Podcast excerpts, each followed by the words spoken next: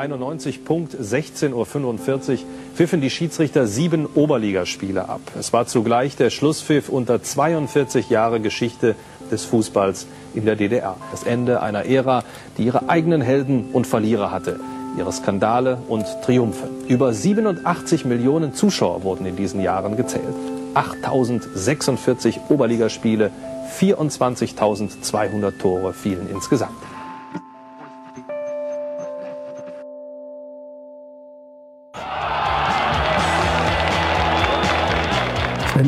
Das war eine Festung, ja, ja. Wir als kleinerer Verein, das war natürlich immer erstrebenswert, die großen Vereine zu ärgern bzw. zu besiegen. Und da waren Fangruppen, wenn wir gespielt haben, dann haben sie ihren Trecker auf dem Acker stehen lassen. Konnte die sagen, jeder, was er wollte, die sind zum Fußball gefahren. Und bei Torhüter Zippmeisel sitzt der Mann aus Eisenhüttenstadt schon in der guten Stube.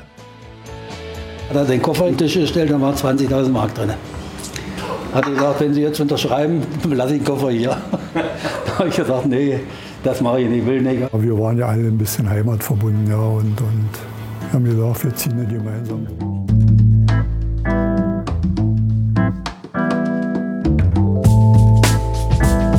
Und damit herzlich willkommen zu einer neuen Ausgabe des Hörfehler-Podcasts, Folge 43. Und ihr habt es gemerkt, es geht thematisch diesmal so ein bisschen um den DDR-Fußball, wobei ein bisschen spezieller geht es natürlich schon. Und zwar geht es heute um den ersten FC Lok Stendal. Wird wahrscheinlich vielen von euch nicht sagen, aber der erste FC Lok Stendal ja, ist ein Verein, der lange in der DDR-Oberliga mitgespielt hat, Nationalspieler gestellt hat, nach der Wende als Pokalschreck galt und zu jener Zeit auch die Nummer 1 in Sachsen-Anhalt war, vor dem Hallischen FC und dem ersten FC Magdeburg. Und insofern, ja, gebt dem Verein eine Chance, gebt der Folge eine Chance, hört rein und erfahrt eine Menge spannende Dinge, die dann, und da schließt sich der Kreis dann wieder, eben auch sehr viel mit dem DDR-Fußball zu tun haben. Vorher bedanke ich mich aber wieder mal bei meinen Präsentatoren. Das sind Marcel Tapainer, Andreas Kunert, Martin Habel, Daniel Kessler, M. Wittmer Haselli. Dankeschön an euch. Und wenn auch ihr Präsentatoren dieser Sendung oder einer Sendung werden möchtet, das geht ganz einfach. Schaut auf hörfehler.org. Dort findet ihr alle weiteren Infos unter dem Reiter Unterstützen. Tausend Dank, dass ihr es möglich macht, diese Sendung so regelmäßig zu produzieren. Und natürlich gilt für alle, wenn euch die Folge gefällt, empfehlt sie doch bitte bitte weiter. Schreibt bei iTunes eine Bewertung, eine Rezension. Oder folgt auf den Social Media Kanälen, teilt, liked und herzt die Sendung, retweetet, was auch immer man da so tun kann. Und nun viel Spaß mit Dirk und dem ersten FC Lok Stendal. Grüß dich, Dirk. Ja, ich grüße dich ebenfalls. Einen wunderschönen guten Abend aus dem Herzen der Altmark. Und damit könntet ihr den ersten Tipp haben, um welchen Verein es geht. Genau, es geht um Lok Stendal. Ich muss immer aufpassen, dass mir das Altmark nicht immer noch zwischendurch rausrutscht. So hieß der Verein ja mal irgendwann, aber dahin kommen wir später. Zuerst mal so, Dirk, du, wie gesagt, ich habe dich jetzt als Gesprächsgast in Sachen Lok Altmark Stendal, siehst du, da ist es wieder das Altmark, angekündigt. Was hast denn du mit dem Verein zu tun oder was für einen Bezug hast denn du zu dem Verein? Ich bin Vereinsmitglied, was sicherlich den einen oder anderen Zuhörer dann noch nicht ganz so sehr überraschen dürfte. Bin bei uns im Verein im Grunde genommen für die Geschichte des Fußballs hier in Stendal zuständig. Habe selbst beim Verein in die Fußball gespielt, war aber halt seit Kindesbein an eigentlich mehr oder weniger regelmäßig im Stadion, habe die Heimspiele, teils auch die Auswärtsspiele verfolgt. Und so eine Liebe hält eben ein Leben lang. Seit wann gehst du zum Fußball? Uh, ich bin Baujahr 1963. Die 60er Jahre waren für den Stendaler Fußball durchaus goldene Jahre. Ich mag fünf Jahre alt gewesen sein, als mein Vater und auch meine Tante, die regelmäßig ins Hölzchen gegangen sind, mich dann mitgenommen haben. Und so erste jetzt wirklich dunkle Erinnerung an, an, an ein Spiel oder wo ich im Stadion gesessen habe, das ist denn so vielleicht mit sieben Jahren. Also da, da ging es eigentlich los. Anfangs, anfangs mit den Verwandten, später ohne Verwandte, mit der ersten Fahne, die Opa genäht hat, dem, dem ersten Schal, den die Mutter gestrickt hat. Ja, dann bis zum Abitur im Grunde genommen wirklich immer im Hölzchen gewesen. Armeestudium, da hat man Ständer verlassen. Da, da verfolgte man das halt alles außer Zeitung, aber seitdem ich wieder in Stendal wohne, ja, der regelmäßige Stadionbesuch und seit, ich sag mal, 10, 12 Jahren auch mehr das Engagement jetzt auch tatsächlich im Verein. Man sagt ja immer, der Fußball hat sich schwer verändert. Wenn du jetzt so guckst, 70er Jahre dürftest du dann bewusst so erlebt haben als Zuschauer im Stadion. Hat sich für dich ja. das Erlebnis Stadion oder der Fußballbesuch als solches irgendwie geändert? Also hast du Veränderungen da festgestellt? War es damals anders wie heute? Naja, es war schon deshalb anders, weil jedenfalls in Stendal in den, in den 70er Jahren Zuschauer zwischen 2000, 3000 bei Pokalspielen auch 5000 häufiger vorkamen. Das Stadion war ein altes, nicht modernes Stadion. Es war auch kein reines Fußballstadion. Wir hatten eine, eine Rollbahn für Rollschnellläufer, noch um, um den grünen Rasen drumherum. Es war eine größere Distanz, aber es waren mehr Zuschauer da.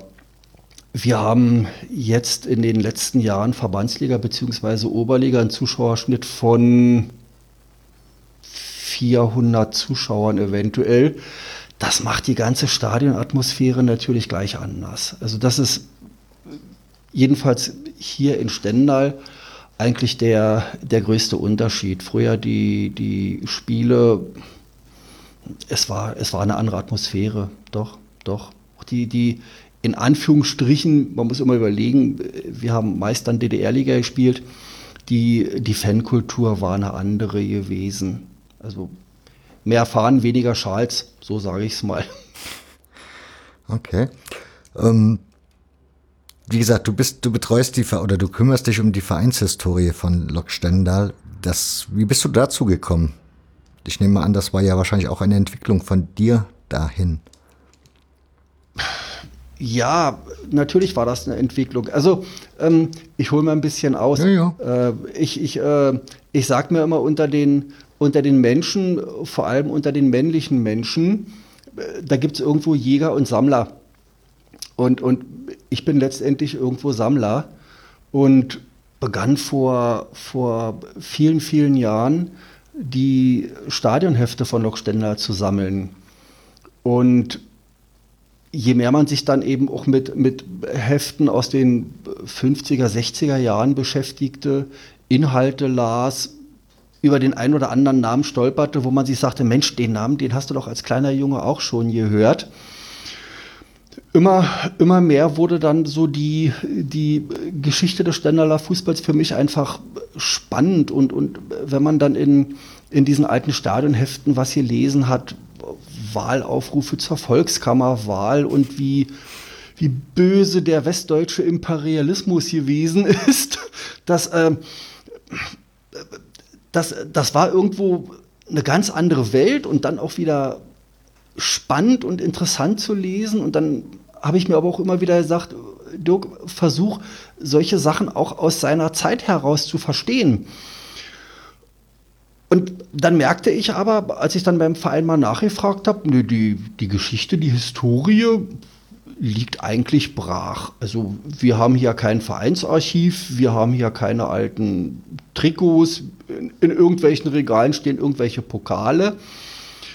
Und dann habe ich mir irgendwann gesagt, das, das, das soll eigentlich nicht so bleiben. Und, und ja, dann nahm das eine, eine gewisse Dynamik auf und dann hat man natürlich die Situation, dass ihr noch Leute auf die Schulter klopfen und sagen, Mensch, klasse. Und wenn man dann mal ehemalige Nationalspieler so ins, ins Stadion einlädt zum Kaffee und in der Halbzeitpause, die auf den Rasen bittet und einen Blumenstrauß gibt oder sowas, die, die freuen sich und das, das, das finden die klasse und toll und das kommt beim Publikum auch an und äh, wenn, ich, wenn ich überlege, was eben solche Vereine wie, wie Chemie Leipzig und Union Berlin, was, was die mit ihrer Tradition machen, wie die ihre Tradition, ich sage jetzt mal auch irgendwo vermarkten, ähm, dann, dann denke ich, na klar, sicher, wir sind hier eine, eine Kleinstadt, aber was den Fußball angeht, müssen wir uns tatsächlich äh, gar nicht verstecken. Und dann machte das einfach immer mehr Spaß und, und ich stelle heute noch fest, ich habe eigentlich viel zu wenig Zeit dafür. Wie bist du an diese Hefte gekommen? Also gerade 50er Jahre, das ist ja dann doch schon sehr lange her. Und wenn du sagst, gab kein Vereinsarchiv, wirst du vor Ort ja schon mal relativ wenig gefunden haben. Wie bist du da fündig geworden? eBay in erster Linie. dann, dann hatte man, ähm, das dauerte ja gar nicht so sehr lange, äh, dann, dann bekam man von hier eine Adresse, da eine Telefonnummer, äh, hier eine E-Mail, da eine Homepage. Ähm, und ja, das, das, das war dann gar nicht so schwer gewesen. Und mittlerweile ist man da auch in so einem Netzwerk irgendwo drinne, äh, dass man sich kennt, dass einem Programme auch gezielt angeboten werden. Bis hin, dass mich hier in Stendal Leute ansprechen, die, die mich zumindest dann kennen durch, durch diese Arbeit hier für den äh, für Fußball, für die Fußballgeschichte und sagen, ja, ich habe jetzt hier von meinem Vater im Keller da noch 30 alte Programme gefunden und dann, dann kriegt man die auch mal geschenkt, weil, wie gesagt, durch diese, diese Verbindung jetzt meine Person, meine Arbeit für den Verein, ähm, ich denke schon, dass die meisten Leute dann noch tatsächlich wissen, okay, das, das kommt jetzt in gute Hände, da ist jetzt niemand, der die irgendwie verkaufen will und damit Geld verdienen will, sondern dem, dem tatsächlich da jetzt hier die Vereinsgeschichte am Herzen liegt, ja. Ich nehme mal an, du tust diese ganzen Funde aber bei dir zu Hause aufheben. Hast du irgendeine Planung damit? Also möchtest du irgendwann eine Ausstellung vielleicht mal machen auf dem Vereinsgelände oder möchtest du das irgendwann an ein richtiges Archiv abgeben, dass das für die Nachwelt erhalten bleibt? Oder ist das momentan einfach das nur so dein eigener Spaß sozusagen? Also ich, ich, ich hoffe und wünsche mir, dass ich mir selbst diesen Spaß noch viele Jahre gönnen kann. Aber langfristig, danke. Äh, langfristig ist natürlich die Überlegung, das in, in, in irgendeiner Form einer weiteren Öffentlichkeit zugänglich zu machen. Hm, ich habe allerdings, als ich gefragt habe, was, äh, was beim, beim Verein an historischen Sachen vorhanden ist, gemerkt, dass ja, es in den vergangenen Jahren und Jahrzehnten viele Dinge gab aus der Stendaler Vereinsgeschichte, die im Verein aufbewahrt worden sind, aber es gab zwei große Brüche. In der Wendezeit also 89, 90 ist die Geschäftsstelle umgezogen und man hat sich, das betrifft aber glaube ich nicht nur den Stendaler Fußball, man hat sich in dieser Zeit recht leichtfertig von Dingen getrennt, die vielleicht eine bestimmte zu große Nähe zur DDR auswiesen. Ich weiß nicht, wie ich es jetzt besser formulieren soll. Es wurde schlicht und einfach viel weggeschmissen. Das war alt, das war DDR, das war, was weiß ich, sozialistisch, kommunistisch, das musste weg. Und dann habe ich auch von, von, von älteren Leuten aus dem Verein gehört, dass Zeiten der Insolvenz Zeiten sind, in denen Gegenstände dann durchaus Beine bekommen und weglaufen, jedenfalls nicht mehr da sind. Und ich wünsche das dem Verein natürlich in keiner Weise, aber das äh, das lässt mich jetzt im Moment immer noch ein bisschen vorsichtig äh, handeln in, in Bezug auf eine tatsächliche Übergabe jetzt an den Verein. Also wie gesagt, ich bin dem Verein in keiner Weise jetzt irgendwie äh, missgestimmt.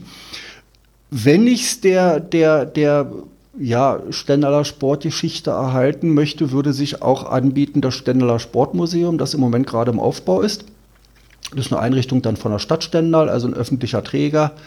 Die haben Räumlichkeiten, die haben ehrenamtliche Leute, die dort beschäftigt sind, die haben Personen aus dem Sportamt, die sich dort einbringen und wo nicht nur der Fußball, sondern insgesamt die Stendaler Sportgeschichte für die Zukunft irgendwo auch aufbewahrt werden soll. Ich glaube, das, was du da erzählst, das kennen wahrscheinlich viele Vereinshistoriker hier vor Ort. Bei meinem Lieblingsverein Borussia Neunkirchen ist der Umgang mit solchen Dingen in der Vergangenheit scheinbar genauso gewesen.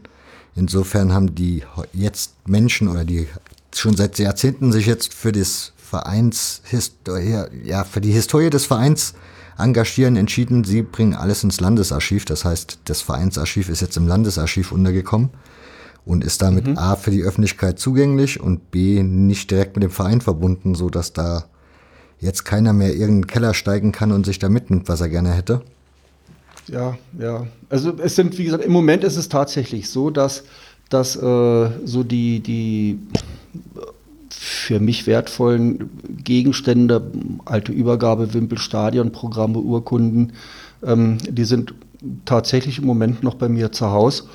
Ob es später das Sportmuseum ist, das Stadtarchiv, das Landesarchiv, ich, ich weiß es noch nicht. Du hast eben. Mal schauen. Genau. Du hast eben die Stadionhefte angesprochen. Ja. Und so ein bisschen erzählt, was da drinnen so vorging. Was hast du da noch für Ver Also gibt es da irgendwie, hast du eine Feststellung, eine, ja, eine Veränderung festgestellt in der Laufe der Zeit mit den Stadionheften vom Inhalt her? Oder? Ja, ja, das auf jeden Fall. Also die Stadionhefte waren zu DDR-Zeiten natürlich ganz, ganz stark auch politisch geprägt. Wahlaufrufe, Bekenntnisse der Mannschaft zur Verfassung der DDR, Parolen mit der Sowjetunion und, und wie gesagt, der, der böse DFB. Ähm, nach der Wende, aber keine Werbung. Also, also das war jetzt falsch. In den 50er und 60er Jahren wurde in der DDR ja geworben, auch im Fernsehen. Ähm, aber ich sag mal so 70er, 80er Jahre völlig werbefrei. Und jedenfalls hier bei uns in Stendal acht Seiten. Nach der Wende wurden aus acht Seiten dann 30 Seiten voll mit Werbung für Gaststätten, Versicherungsvertreter, Finanzmakler. Und ich habe mir irgendwann die Frage gestellt, was ist eigentlich schlimmer, die Werbung für Versicherungsvertreter und Finanzmakler oder Parolen zum Aufbau des Sozialismus? Aber das soll letztendlich jeder für sich entscheiden. Das stimmt. Gehen wir mal in die Geschichte des Vereins. Was, also weißt du, wie der Fußball nach Stender gekommen ist, wo der seinen Ursprung her hat? direkten Ursprung des Stendaler Fußballs konnte ich jetzt noch nicht finden. Ich denke, also der, der, der erste Nachweis in Tageszeitungen, der hier in Stendal bis jetzt zu finden ist, geht zurück auf das Jahr 1895. Das ist recht früh. Ja, es gab einen Männertonverein. Das war ja eigentlich auch so, naja, der Sport in Deutschland in der zweiten Hälfte des 19. Jahrhunderts, weil ja Ton dann noch irgendwo deutsche Tugenden darstellte. Und dieser Männertonverein wurde 1861 gegründet und es gibt eben in der Presse einen Hinweis aus dem Jahre 1895, dass anlässlich von Volks- und Jugendspielen auch Schleuderball, deutscher Schlagball und eben Fußball gespielt wurde. Also dass es, ohne jetzt das speziell auf ein Spiel und Gegner und sowas hingewiesen wurde, aber dass es bisher aus den äh, Zeitungen der, der älteste Hinweis, was in dem Zusammenhang erwähnenswert ist und was historisch bis jetzt wohl auch ziemlich gesichert ist, dass wir hier bei uns in Stendal auch tatsächlich den ältesten Sportplatz Sachsen-Anhalts haben auf dem auch tatsächlich durchgängig Sport getrieben wird. Reden wir jetzt vom Hölzchen oder? Ja, ja. Das ist jetzt, also für uns ist es jetzt der, der Trainingsplatz von Lok Stendal. aber es ist zumindest dokumentiert, dass das äh, Stendaler Gymnasium ab dem Jahre 1815 dort an genau dieser Stelle im Hölzchen regelmäßigen Turnunterricht ausübte. Deshalb sprach ich vom Sportplatz, nicht vom Fußballplatz. Mhm. Und auch nach, nach äh, Rücksprachen mit Archiven in, in, in Halle, in Magdeburg, Sporthistorikern, ist jedenfalls bis jetzt nicht bekannt, dass es in Sachsen-Anhalt einen Sportplatz gibt, der seit 1815 und bis heute ununterbrochen als Sportplatz genutzt wird. Eine Frage, die sich wahrscheinlich jedem aufdrängt. Wir reden die ganze Zeit von Lok Stender, klingt aber schon nach einem DDR-Namen. Gibt's denn, hatte der Verein denn auch eine Geschichte vor 45? Der Verein hatte natürlich eine Geschichte vor 1945. Zu Beginn des vergangenen Jahrhunderts wurden natürlich auch in Stendal verschiedenste Fußballclubs gegründet. Wir hatten einen FC Deutschland Stendal, einen FC Hohenzollern, ein, mal schauen, Stendaler Ballspielclub, FC Preußen Stendal und die sportlich eigentlich erfolgreichsten Fußballer spielten seit 1909 bei einem Verein, der Viktoria Stendal hieß. Das heißt, wie kann ich mir den Stendal zu der Zeit vorstellen? Also von der Größe her, das klingt ja schon nach mehr als einem Dorf bei so viel Fußballvereinen. Uh, ungefähr. Stendal, Stendal dürfte in dieser Zeit eine Zuschauerzahl gehabt haben in der Größenordnung von 30.000, sage ich mal. Wir hatten in den 30er Jahren waren es etwa 35.000 so viel wird sich da in den Jahren nicht entwickelt haben. Also 25.000, 30.000 Einwohner kann Stender zu der Zeit gehabt haben, ja. Okay. Bahn, Bahnknotenpunkt, ein klein wenig Industriezentrum, ähm, Verwaltungsstadt mit, mit Landkreis, Landgericht, ja. Mhm. Und hat sich dann, ja, da ich dich ja gefragt habe nach dem Vorgängerverein, du hast mir jetzt ein paar Namen genannt. Wer war dann so der Viktoria Stendal, hast du, glaube ich, gesagt, war so der bekannteste oder der erfolgreichste? Das war definitiv der, das war definitiv der bekannteste äh, Fußballer, noch der sportlichste, der sportlich erfolgreichste, ähm, die also am höherklassigsten gespielt haben. Viktoria Stendal spielte, so, so nannte sich die Staffel halt, äh, damals im Verband Altmärkischer Ballspielvereine und dann äh, im Gau Altmark wurden in den 20er Jahren mehrfach Gaumeister der Altmark oder auch Vizemeister, qualifizierten sich damit für die mitteldeutschen Meisterschaften, aber da war dann in der ersten Runde beziehungsweise einmal auch in der zweiten Runde Schluss gewesen. Also erfolgreicher überregional war selbst Viktoria Stendal dann nicht. Aber hier in der Altmark äh, auf jeden Fall die Mannschaft, also nicht nur in Stender, sondern in der Altmark die Mannschaft, die sportlich am erfolgreichsten gewesen ist. Und die spielten zu der Zeit wahrscheinlich auf dem Trainingsplatz des heutigen Lochstender oder dann auch schon im Hölzchen, also in dem Stadion selbst, was es heute gibt noch? Nein, das äh, der der jetzt sage ich mal damalige Hauptplatz, mhm. äh, das war der Platz, der jetzt Trainingsplatz gewesen ist. Ein Platz, der aufgrund seiner, naja, äh, doch eher mäßigen äh, Qualität immer wieder gesperrt werden musste. Und in der zweiten Hälfte der 20er Jahre begann dann der Verein Viktoria Stendal in Abstimmung mit dem Magistrat und, und, und Industriesponsoren jetzt gezielt einen für die damaligen Verhältnisse neuen, nagelneuen Platz mit Stadion anzulegen. Das ist dann auch passiert. Und 1929 im September ist dann der neue Platz im Stendaler Hölzchen mit dem Spiel gegen eine Mannschaft aus Halle eingeweiht worden.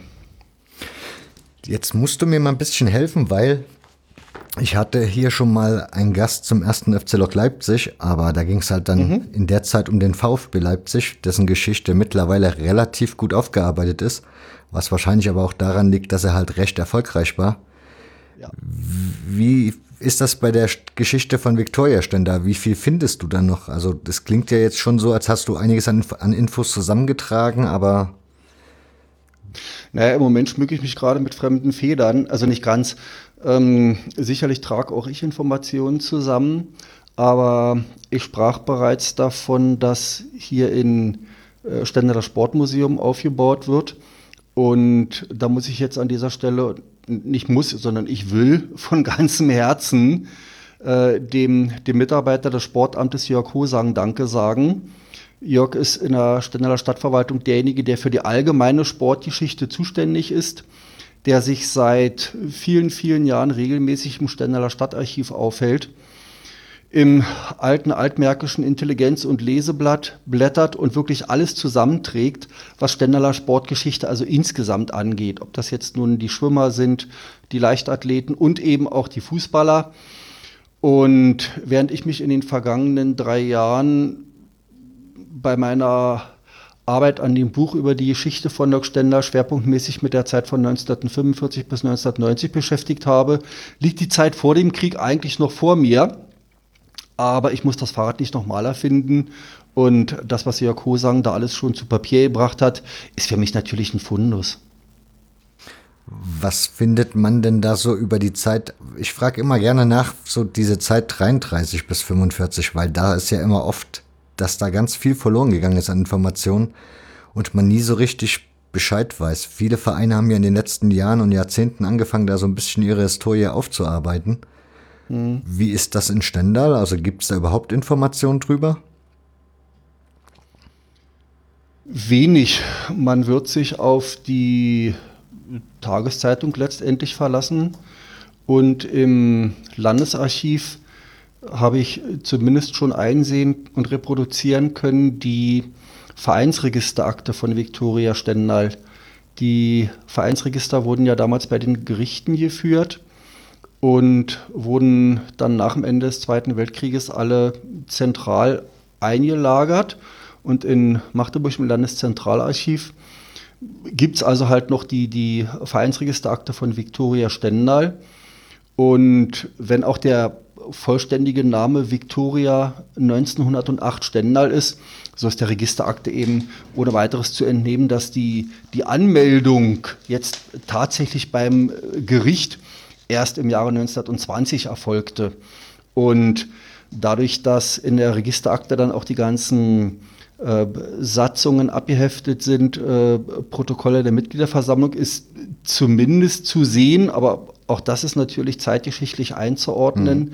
dass auch der Verein Viktoria Stendal in der zweiten Hälfte der 30er Jahre dann äh, dem Reichsbund für Leibesübungen angehörte dass keine eigene Satzung mehr Verwendung fand, sondern dass die Mustersatzung äh, Anwendung finden musste, dass der Vereinsvorsitzende nicht mehr gewählt, sondern eingesetzt wurde. Also das sind aber Tendenzen, die betreffen jetzt nicht allein Stendal in dieser Zeit.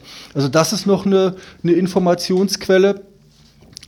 Zeitzeugen scheiden natürlich aus ja, darauf wird sich letztendlich dann reduzieren, auf die Tageszeitungen und auf die, die Registerakte. Wie groß ist das Interesse noch an der Geschichte von Viktoria Stendal? Ich meine, die vom VfB Leipzig, da gibt es ja dann doch durchaus viele, die sich daran interessieren, auch weil da halt große Spieler oder bekannte Spieler der Zeit dabei waren, deren Geschichte man dann aufgearbeitet hat. Wie ist das bei Viktoria ja. Stendal mit dem Interesse daran? Ich wage jetzt einfach mal die Behauptung, dass das Interesse an der Vorkriegsgeschichte des Stendaler Fußballs woanders vielleicht noch größer ist als direkt hier in Stendal. Hier in Stendal habe ich es eigentlich nicht erlebt, dass gezielt Leute vielleicht auch mal gefragt haben nach der Zeit vor 1945. Ähm, ältere Leute, die die Zeit der 50er und 60er Jahre selbst aktiv miterlebt haben, selbst bei Lok Stendal gespielt haben, die fragen danach, die freuen sich auch selbst in so ein altes Programm mal reinzusehen.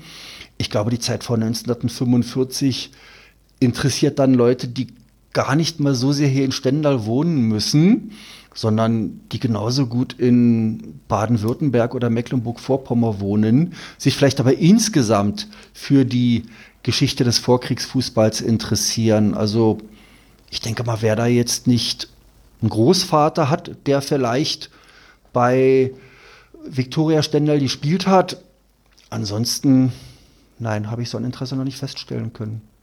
Und ich muss ganz ehrlich sagen, auch mir aufgrund meiner eigenen Erfahrung, selbst wenn es erst Ende der 60er Jahre gewesen ist, auch ich kann einfach mit der Zeit nach 1945 einfach mehr anfangen als, als mit der äh, Zeit vor 1945, soweit es den Fußball angeht. Okay. So verschieden sind die Geschmäcker. Mir geht es bei meinem Lieblingsverein Borussia Neunkirchen eher genau andersrum. Mich interessiert da die Vorkriegszeit umso mehr, aber auch, mhm. weil der Verein zu der Zeit auch schon ein paar Erfolge, also sportliche Erfolge hatte. Ja. Insofern ist das dann vielleicht auch nochmal im Besonderen. Wäre es nicht so, würde es mich vielleicht auch nicht interessieren. Ist da die Quellenlage wenigstens besser? Mm, ja, es ist die Vereinshistoriker bemühen sich, aber viel findet man da ja nicht mehr. Halt alte Sportzeitungen, wo man noch ein bisschen drin gucken kann und ja. Bilder findet oder mal einen ja. kurzen Text, aber ansonsten. Also von irgendjemandem habe ich mal die Information erhalten oder der weiß, äh, wo die, Gott, wie hießen die Mitteilungsblätter des Verbandes Mitteldeutscher, des Mitteldeutschen mitteldeutscher Ballspielvereine oder so irgendwie, die, die, die haben offenbar auch Mitteilungsblätter gehabt, die sind in irgendeinem Archiv, aber da müsste ich dann wohl einen Monat Urlaub für haben und den habe ich im Moment nicht. Ja, du hast ja schon gesagt, dass du seit drei Jahren an einem Buch arbeitest. Das ist richtig. Wie ist denn das die Idee entstanden für das Buch? Leute haben mich geschubst und gedrängelt, weil sie ja mitbekamen, dass ich mich für die, für die Stendaler Fußballhistorie interessierte und der ein oder andere, ach Mensch, Dirk, du, du hast da schon hier mal in der Zeitung ein bisschen was geschrieben oder in der Vereinsgaststätte die ganzen alten Fotos, die du da aufgehängt hast. Ähm, schreib doch mal ein Buch. Ich sage, ja klar, ich bin selbstständig, ich bin verheiratet, beides will ich auch bleiben. Da hat man ja nichts Besseres zu tun, als mal eben nebenbei noch ein Buch zu schreiben. Aber die Leute, die mich in der Richtung angesprochen haben, wurden immer mehr. Und ein guter Freund von mir, der Detlef Koch, mit dem ich das Buch letztendlich zusammenschreibe, der sich insgesamt für die Stendaler Stadtgeschichte interessiert und auch schon Bücher zur Stendaler Stadtgeschichte geschrieben hat, der klopfte mir auch irgendwann auf die Schulter und sagte, Mensch Dirk, aber eigentlich könnten wir doch mal ein Buch über Lok Stendal schreiben. Ich sagte, Detlef, wenn du jetzt auch noch anfängst, dann, dann ist mein Widerstand nun tatsächlich gebrochen. Ja, und so haben wir mehr oder weniger vor dreieinhalb Jahren etwa angefangen, haben uns die Arbeit so ein bisschen geteilt. Also ich, wie gesagt, so im weitesten Sinne DDR ähm, und RBRD. Dann kommen wir doch mal zur DDR-Geschichte. Wenn du da so firm drin bist. Meine erste Information, die ich dazu gefunden habe, ist die BSG Hans Wendler Stendal im Dezember 49 ist die Information, die ich gefunden habe. Verbessere Im, mich, im Dezember. Im, nein, nein, nein, nein, nein, nein, nein, nein. Also das, das, äh, das passt schon äh, ganz hervorragend. Mm, also, vielleicht um auch das mal kurz zu schildern. Äh, du hattest es vorhin anklingen lassen, Viktoria Stender gegebenenfalls als Vorgänger, als Vorläufer. Ähm, man, man darf nicht ganz aus dem Auge verlieren, dass Vereine ja irgendwo eine juristische Organisationsform sind. Und jedenfalls in der sowjetischen Besatzungszone war mit den Sportvereinen nach 1945 Schluss.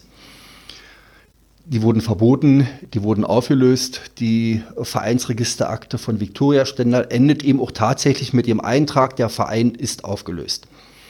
Jetzt kann ich natürlich sagen, ja, aber mein Bauch sagt mir, die haben doch auch im Hölzchen gespielt und deshalb ist das der Vorgänger. Na klar, wenn mir das der Bauch sagt, dann soll das so sein. Und wenn der nächste sagt, mein Bauch sagt mir, die waren sportlich aber am erfolgreichsten und das war ja Lok Stendal nach dem Krieg dann auch, dann ist das auch völlig in Ordnung. Aber ich bin nun mal halt Jurist und als Jurist muss ich sagen, nee, also ein, ein Rechtsvorgänger sind sie nicht, ein gefühlter Vorgänger ist Viktoria Stendal ganz gewiss. Aber nach dem Krieg war, wie gesagt, mit dem Vereinswesen äh, in der sowjetischen Besatzungszone Schluss. In Stendal ist man da ziemlich rigoros gewesen. Es gab vier Bereiche. Es gab eine Mannschaft, die hieß Stendal Nord, Stendal Süd, Stendal Ost und Stendal West. Punkt, Knack, aus. Und in der zweiten Hälfte der 40er Jahre fusionierten die Mannschaften dann alle aber so, ich sag mal so nach und nach. Und dann ist es tatsächlich so, dass 1949 ähm, die BSG Hans Wendler gegründet wurde. In die äh, Saison 1949-50, da spielte Stendal ja schon Oberliga, startete die Mannschaft noch unter dem Namen Eintracht Stendal. Ich glaube, die ersten zwei Punktspiele liefen noch unter Eintracht Stendal. Und dann kam aber die Gründung der BSG Hans Wendler Stendal und dann hieß der Verein eben für ein paar Jahre BSG Hans Wendler Stendal. Was, wen muss ich mir unter Hans Wendler vorstellen? Hans Wendler war, war Techniker, der war Dampflokomotivkonstrukteur. Ich hoffe, ich hole jetzt nicht zu weit aus. Nö, nö, das ist ähm, interessant. Dampf, für uns beide vielleicht schon, ich hoffe für andere auch. Ja, die können ja wegschalten, wenn es ihnen nicht gefällt. ja, das machen sie hoffentlich nicht oder nicht in großer Anzahl. Nee, nee. Wäre schade drum. Ähm, so wie ich mich da belesen habe, wurden Dampflokomotiven mit Steinkohle betrieben. Einfach weil es äh, technisch viel sinnvoller war. Nun war die sowjetische Besatzungszone nach dem Krieg natürlich von den großen Steinkohlevorräten gänzlich abgesch abgeschottet. Das Einzige, was wir hatten, war Braunkohle.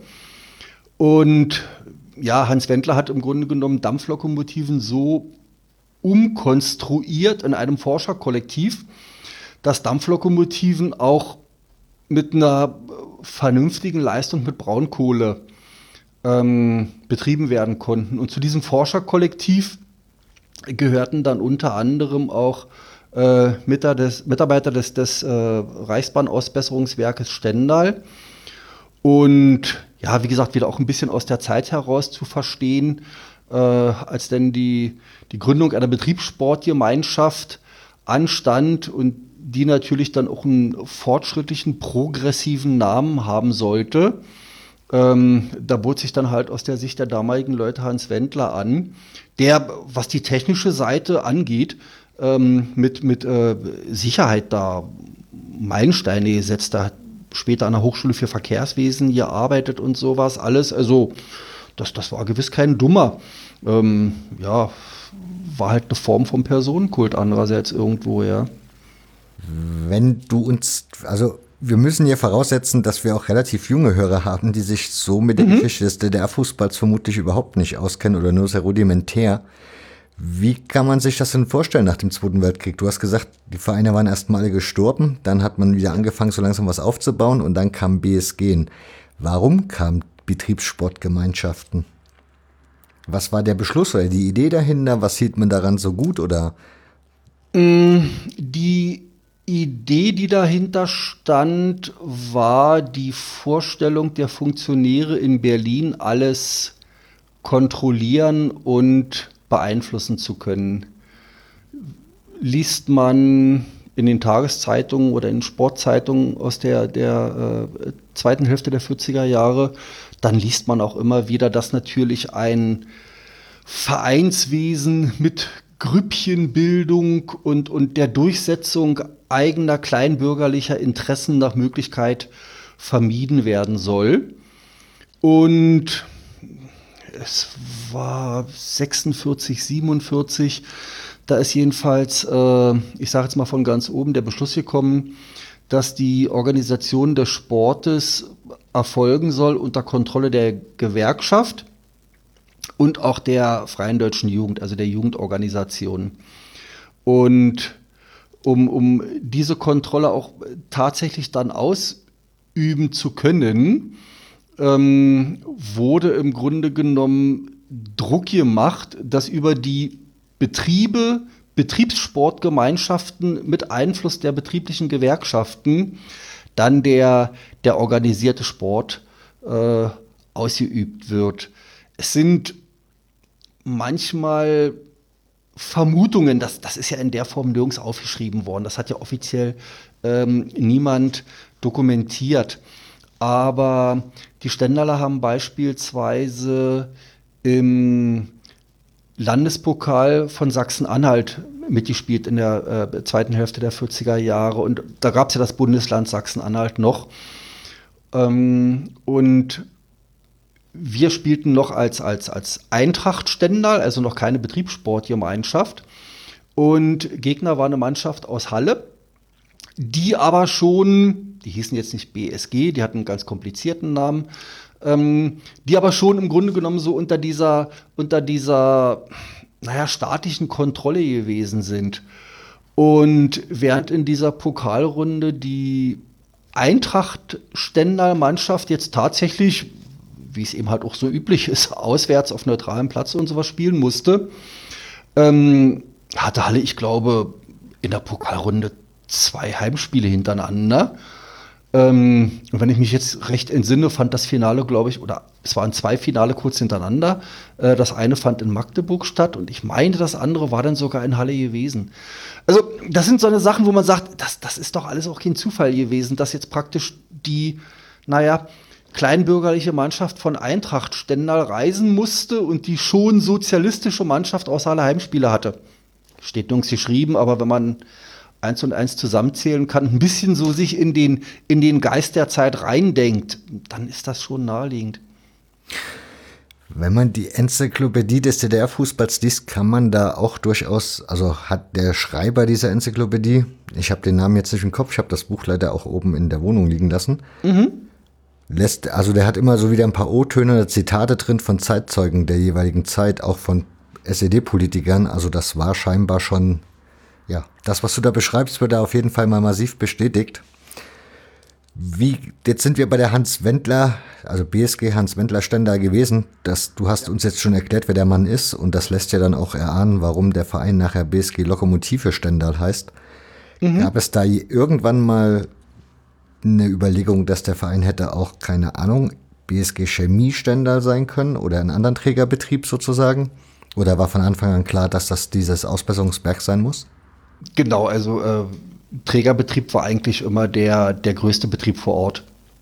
Und das Reichsbahn-Ausbesserungswerk in Stendal mit schon damals über 1000 Arbeitnehmern war halt hier in Stendal der, der größte Betrieb. Und als dann Anfang der, der 50er Jahre die äh, die, die äh, Gewerkschaften noch mehr zentralisiert wurden und auch jetzt wirklich nach äh, Betriebssparten äh, organisiert wurden, gab es eben eine zentrale Sportvereinigung Lokomotive und es gab eine zentrale Sportvereinigung Chemie und Stahl und dieser Name setzte sich dann äh, ja bis, bis auf die unteren Ebenen durch. Also alle Mannschaften, wo dann eben ein Chemiebetrieb in der Nähe gewesen ist.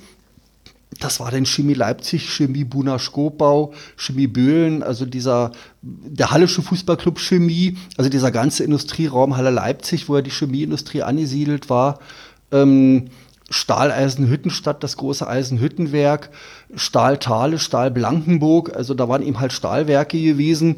Und das, das war zwingend und folgerichtig und in Stendal auch gar nicht zu entscheiden, dass der Verein dann BSG Lokomotive hieß. Gab es da irgendwie Präferenzen, dass man da gemerkt hat, die eine Gewerkschaft kann da mehr Einfluss nehmen auf den Fußball als andere? Also war man als Lokständer zum Beispiel bevorzugt, der wie Chemie Leipzig oder war das eigentlich egal, weil die Voraussetzungen im Grunde für jeden gleich waren?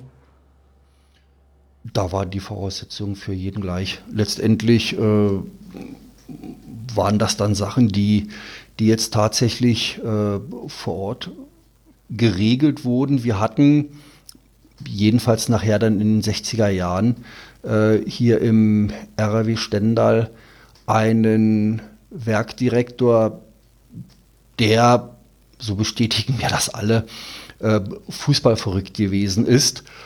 Und der dann im Rahmen der Möglichkeiten, die er hatte, und die waren ganz gewiss nicht so gering, ähm, dann eben tatsächlich auch, auch, naja, Geld und Materialien locker gemacht hat. Ähm, die Fußballer hätten Pech haben können, wenn, wenn ich einen Werkdirektor gehabt hätte, der sich für Fußball nicht die Bohne interessiert, dann wären die Rahmenbedingungen mit Sicherheit schlechter gewesen.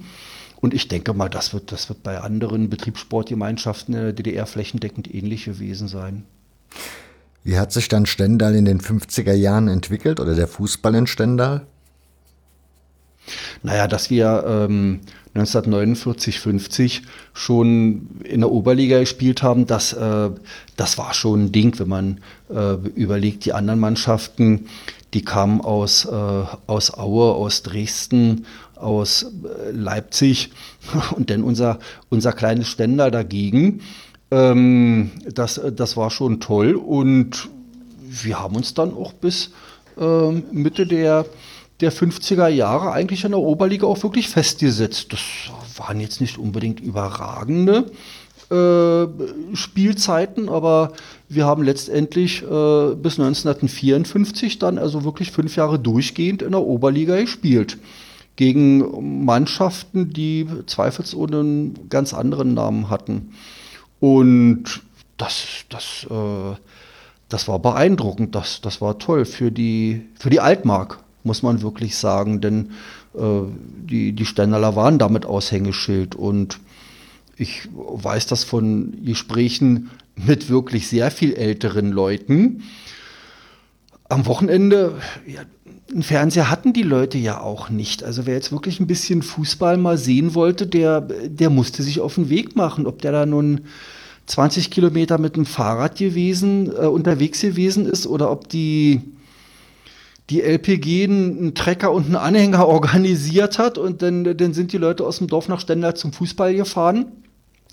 Das waren Zuschauerzahlen in der Größenordnung von 7, 8, teilweise 10.000 Zuschauern in den 50er Jahren.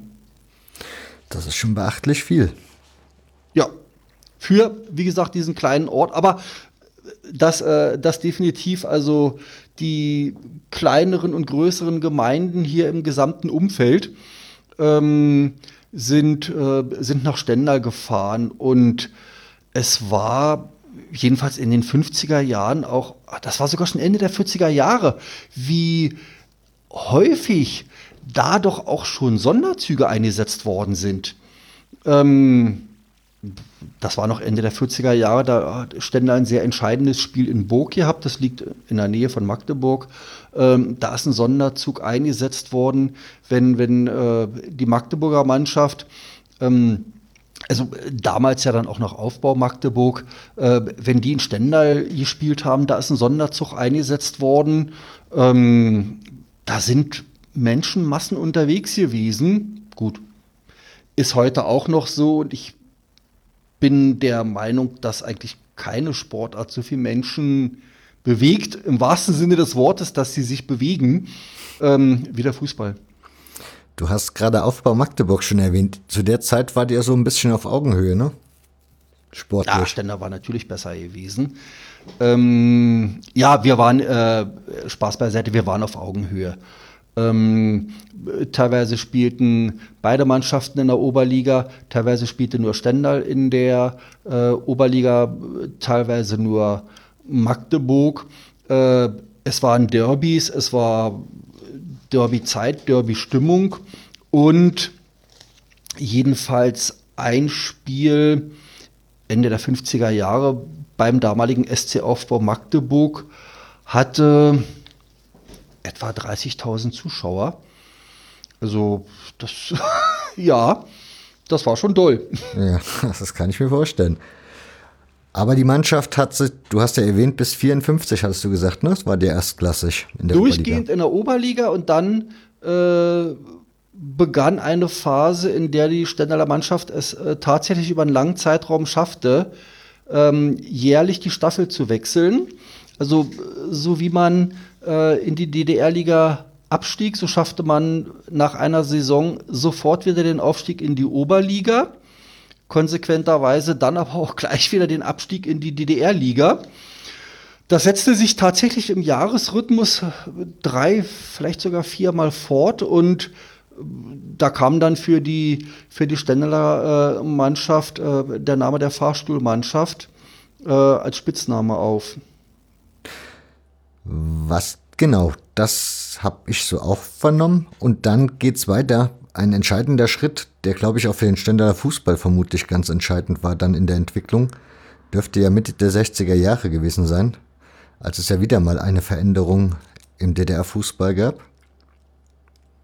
Ja, zweifelsohne die Clubgründung. Ähm, die man, man, man wollte in der DDR nicht nur die Wirtschaft planen, man wollte auch sportliche Erfolge planen. Und man, man hatte grob die Vorstellung, dass in jedem, wir hatten ja dann keine Bundesländer, sondern Bezirke mehr, dass es in jedem, in jedem Bezirk ein sportliches Leistungszentrum gibt.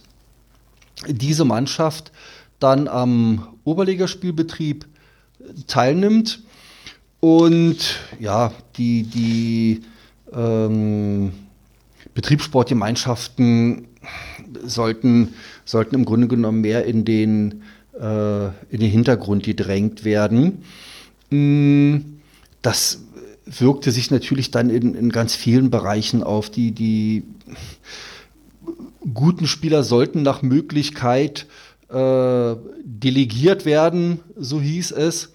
Ähm, es gibt einen Brief an Kurt Liebrecht, äh, Stendaler Urgestein, mehrfacher Nationalspieler, der dann, äh, wie war es etwa formuliert, zum, zum Zwecke der weiteren Entwicklung des Fußballs im Bezirk Magdeburg nach Magdeburg zu einem Gespräch beordert wurde.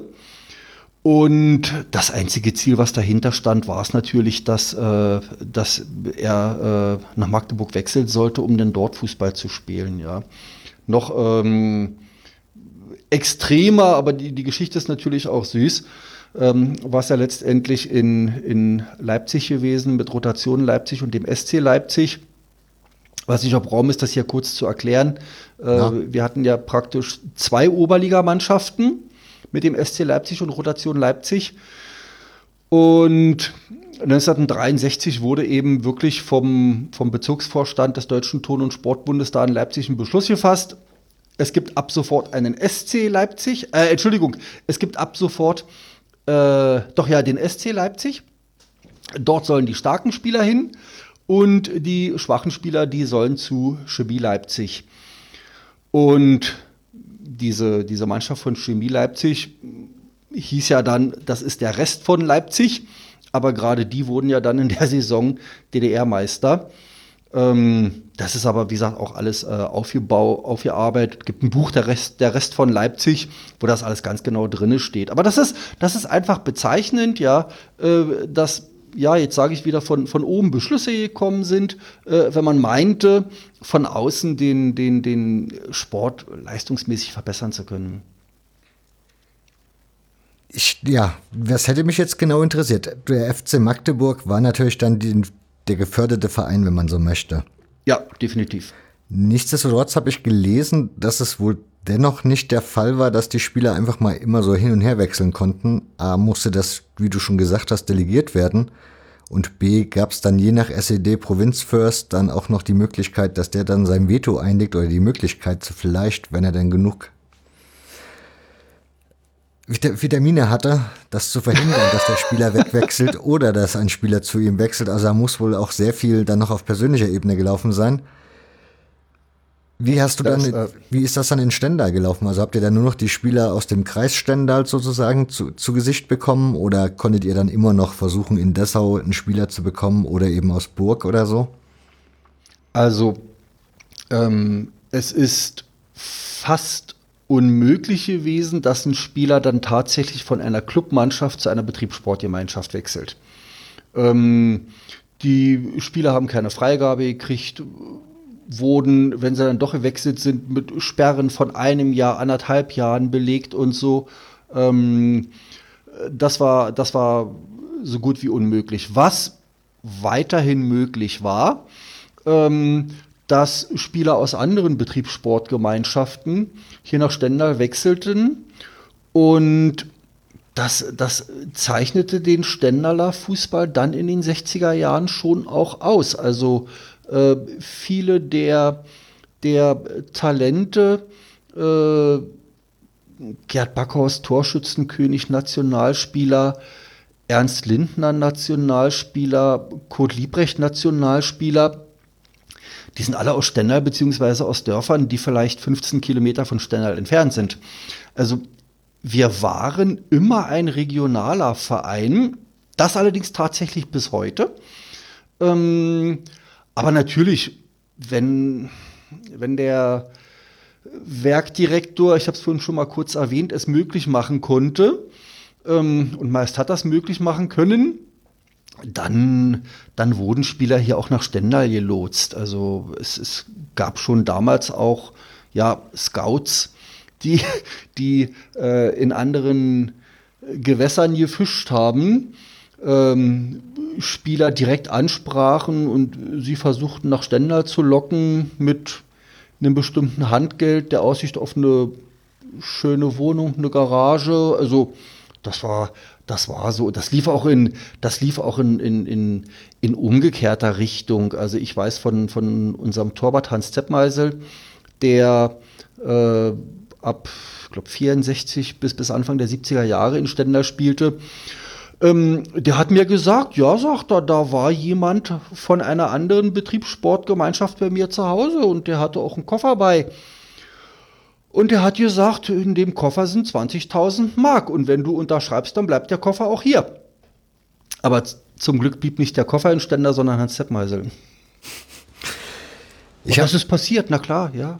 Ich habe so eine, also Stammhörer werden wissen, ich habe das schon ein paar Mal geäußert, dass ich so das Gefühl habe, so wie man halt die NS-Geschichte in den Vereinen aufarbeitet, so frage ich mich halt, ob man im DDR-Fußball irgendwann mal oder die Vereine des DDR-Fußballs irgendwann mal auch da eine Geschichtsaufarbeitung machen müssen in Bezug auf dem, was die Politik da Einfluss genommen hat, aber auch was die Staatssicherheit dafür eine Rolle gespielt hat. Ich meine, manche Fälle sind ja aufgeflogen. Hm. Man weiß aber auch, dass Spieler unter Druck gesetzt wurden von der Stasi, damit sie wechseln oder da, dass sie dann mhm. wechseln mussten, weil, mhm. ja, keine Ahnung, warum ja, man sie dann ja. in der Hand hatte, aus welchen Gründen auch immer. Gab ja auch unter Umständen die Möglichkeit, seine berufliche Perspektive zu verlieren oder sonst irgendwas. Aber gewiss, aber gewiss, man hat, also, äh, ja, wer die, wer die Spielregeln kannte und jetzt nehme ich mal beide Seiten, der, der wusste, wie man bestimmte Informationen rüberbringen und lancieren musste und zwar so, dass der andere auch weiß, was gemeint ist. Also man, man hatte es in der DDR, das ist jetzt auch ein bisschen so meine eigene Lebenserfahrung natürlich, ähm, man hatte es sehr gut gelernt, zwischen den Zeilen zu lesen. Und das, äh, das wird aufzuarbeiten sein, auch äh, bezüglich unserer Vereinsgeschichte. Ich habe vor längerer Zeit bei der Außenstelle, Außenstelle äh, des Stasi-Unterlagenarchivs in Magdeburg eine Anfrage gestellt, hatte vor einigen Wochen Anruf, ähm, dass dort etwas zum Thema Lokständer gefunden wurde. Das muss jetzt noch geschwärzt werden und ich denke mal so etwa in zwei Monaten werde ich da in Magdeburg einen Termin haben und dann werde ich mal schauen, was man dort in der, in der Außenstelle so Stasi, Lok Stendal, was es da gibt. Das wäre jetzt so meine gespannt. nächste Frage gewesen, ob du da in der Hinsicht bei deiner Suche, bei deiner, deiner historischen, ob du da schon auf irgendwelche Punkte gestoßen bist, wo du da was festgestellt hast. Dass Spieler halt unter nichts, Druck was, nichts, was mussten oder wie auch Man immer. hat so, ähm, nein, wie gesagt, nichts, was belastbar ist. Und, und äh, ich denke mal, wenn, äh, dann werden bestimmte Sachen auch geschwärzt sein. Ähm, Im Moment, das war eigentlich der, der Ausgangspunkt meiner Überlegung. Ähm, ich hatte den Namen vorhin schon mal erwähnt, Ernst Lindner war äh, auch Nationalspieler, aber Ernst Lindner war 1957 mal der Meinung gewesen, in den Westen abzuhauen. Das hat er dann auch getan, ging nach Saarbrücken, ähm, hat natürlich keine Freigabe gekriegt äh, und ist nach etwa einem halben Jahr auch wieder zurückgekommen. Ähm, er musste dann in einer, in einer Tageszeitung öffentlich Abbitte leisten, wie sehr ihn das doch alles äh, wie sehr er das bereut, was er gemacht hat und, und dass er doch jetzt hier endlich wieder das Kollektiv findet, äh, wo er sich wohlfühlt. Er wurde natürlich dann auch hier gesperrt, aber das ist dann schon ein Stück weit erstaunlich. Er ist jedenfalls insofern rehabilitiert worden, als dass er auch danach wirklich noch Nationalspieler der DDR gewesen ist. Dann allerdings war es so gewesen, dass die BSG Lokomotive Stendal im äh, 1985, glaube ich, ähm, ein Freundschaftsspiel in der Bundesrepublik austrug. Ähm, in Willingen im, im, im Hochsauerlandkreis. Und zu dieser Zeit war Ernst Lindner Trainer der ersten Herrenmannschaft. Der durfte aber nicht mitfahren nach Willingen in die Bundesrepublik. Und ja, da liegt natürlich ein bisschen auch die Vermutung nahe, na, ist das jetzt irgendwie die späte Rache der, der Stasi dafür, dass er äh, 57 Mal in Westen abgehauen ist? Das war für mich der Anlass, dass ich da überhaupt mal nachgefragt habe, ob es da irgendwelche Unterlagen gibt. Wie gesagt, im Moment eine reine Vermutung, aber ja, manchmal liegt man mit seinen Vermutungen ja auch gar nicht so verkehrt. Klingt auf jeden Fall sehr, sehr interessant. Wobei mich, lebt der Mann noch? Schade. Hätte Ja. mich durchaus interessiert, welche Motive ihn da so bekleidet haben. Ja, es war ja, es sind ja nicht, nicht wenige Spieler und auch nicht wenige erfolgreiche Spieler ähm, damals aus der, aus der DDR in den Westen gegangen. Ja, aber nicht nur Sportler. zurück. War ja, Das ist ja, glaube ich, dann doch eher eine Seltenheit gewesen. Also zumindest mal freiwillig wieder zurück. ja, ja, das, das äh, mag schon sein, dass das eine Seltenheit war, ja. Aber Mhm. vielleicht findest du die Antwort ja auch in dem Archiv. Wenn du die Unterlagen kannst. Möglicherweise steht auch zu ganz anderen Sachen etwas da. Ich weiß es nicht. Äh, ich bin gespannt, bin aber auch erfahren genug, um ähm, mit Informationen dann sehr sorgsam und sorgfältig umzugehen. Also Ja, muss man ja auch. Das Thema ist ja immer noch Na, brisant. Von daher. Ja, äh, diese, diese ganze Geschichte, äh, mit der ich mich beschäftige, äh, sicher gab es Spieler, äh, die in der SED gewesen sind. Es wird welche gegeben haben, die nicht in der SED gewesen sind. Welche waren äh, mehr der DDR verbunden, regimetreuer. Ähm, das versuche ich auszublenden. Ich bin nicht der Meinung, dass Sport unpolitisch sein sollte. Im Gegenteil, ich bin der Meinung, Sport muss sich auch positionieren. Ähm, und natürlich wird es in, in, in dem Buch immer wieder auch, äh, ja, dieser ganze Bereich der Einflussnahme durch Funktionäre ist natürlich dann auch äh, Sportpolitik, äh, die, die Reise in den, nach Willingen in den Westen, wer durfte fahren, wer durfte nicht mitfahren, äh, Stasi-Leute, die im Bus mitgefahren sind, das, das kommt natürlich schon alles auch vor in dem Buch, aber nicht wertend, sondern ich bin da bemüht, wirklich objektiv auf die Geschichte zu schauen. Das, ich glaube eh, dass das noch ein Thema ist, was noch reichlich Aufarbeitung braucht, was, um da irgendwann mal überhaupt zu verstehen, was da so hinten dran steckt. Also, Ganz gewiss, ganz gewiss. Und das kann ich jetzt hier bei mir im Kleinen vor Ort machen, ja. ja. Gucken wir mal weiter auf das Sportliche. Nationalspiel Genau. hast du schon erwähnt. Nichtsdestotrotz ist der Verein aber trotzdem irgendwie so langsam, ging es dann langsam bergab. Also diese Fahrstuhlmannschaft wurde Ja. dann auch weniger zu einer. Naja, wir hatten, äh, wir hatten in der ersten Hälfte der 60er Jahre dann noch mal eine, eine recht erfolgreiche Zeit. Ähm, da stand Stendal in zwei eigentlich sehr wichtigen Pokalfinals. Die Olympischen Spiele in Tokio 1964, wo die DDR teilnahm, hatten ja zur Folge, dass der Punktspielbetrieb hier in der äh, DDR ruhte. Und um das zu überbrücken, wurde in der Zeit ein sogenannter Olympiapokal ausgespielt. Ähm, die damaligen Oberligamannschaften, halt ohne ihre Nationalspieler, wurden in zwei, zwei Staffeln eingeteilt. Und die beiden Finalisten sollten dann am Ende das, das Finale um diesen Olympiapokal ausspielen. Die Stendaler waren zu der Zeit in der Oberliga auf dem letzten Tabellenplatz und machten sich da jetzt nicht unbedingt viel Hoffnungen. Kamen dann aber tatsächlich als Staffelsieger auch wirklich ins Finale um diesen Olympiapokal. Das wurde in Brandenburg ausgetragen, da haben sie dann aber gegen Jena verloren. Aber gleich zwei Jahre später, 1966, da standen die Stendaler dann im Finale um den FDGB-Pokal, also DFB-Pokal halt im Osten. Ähm, das, das, Finale wurde in, in Bautzen ausgetragen. Finalgegner war Chemie Leipzig.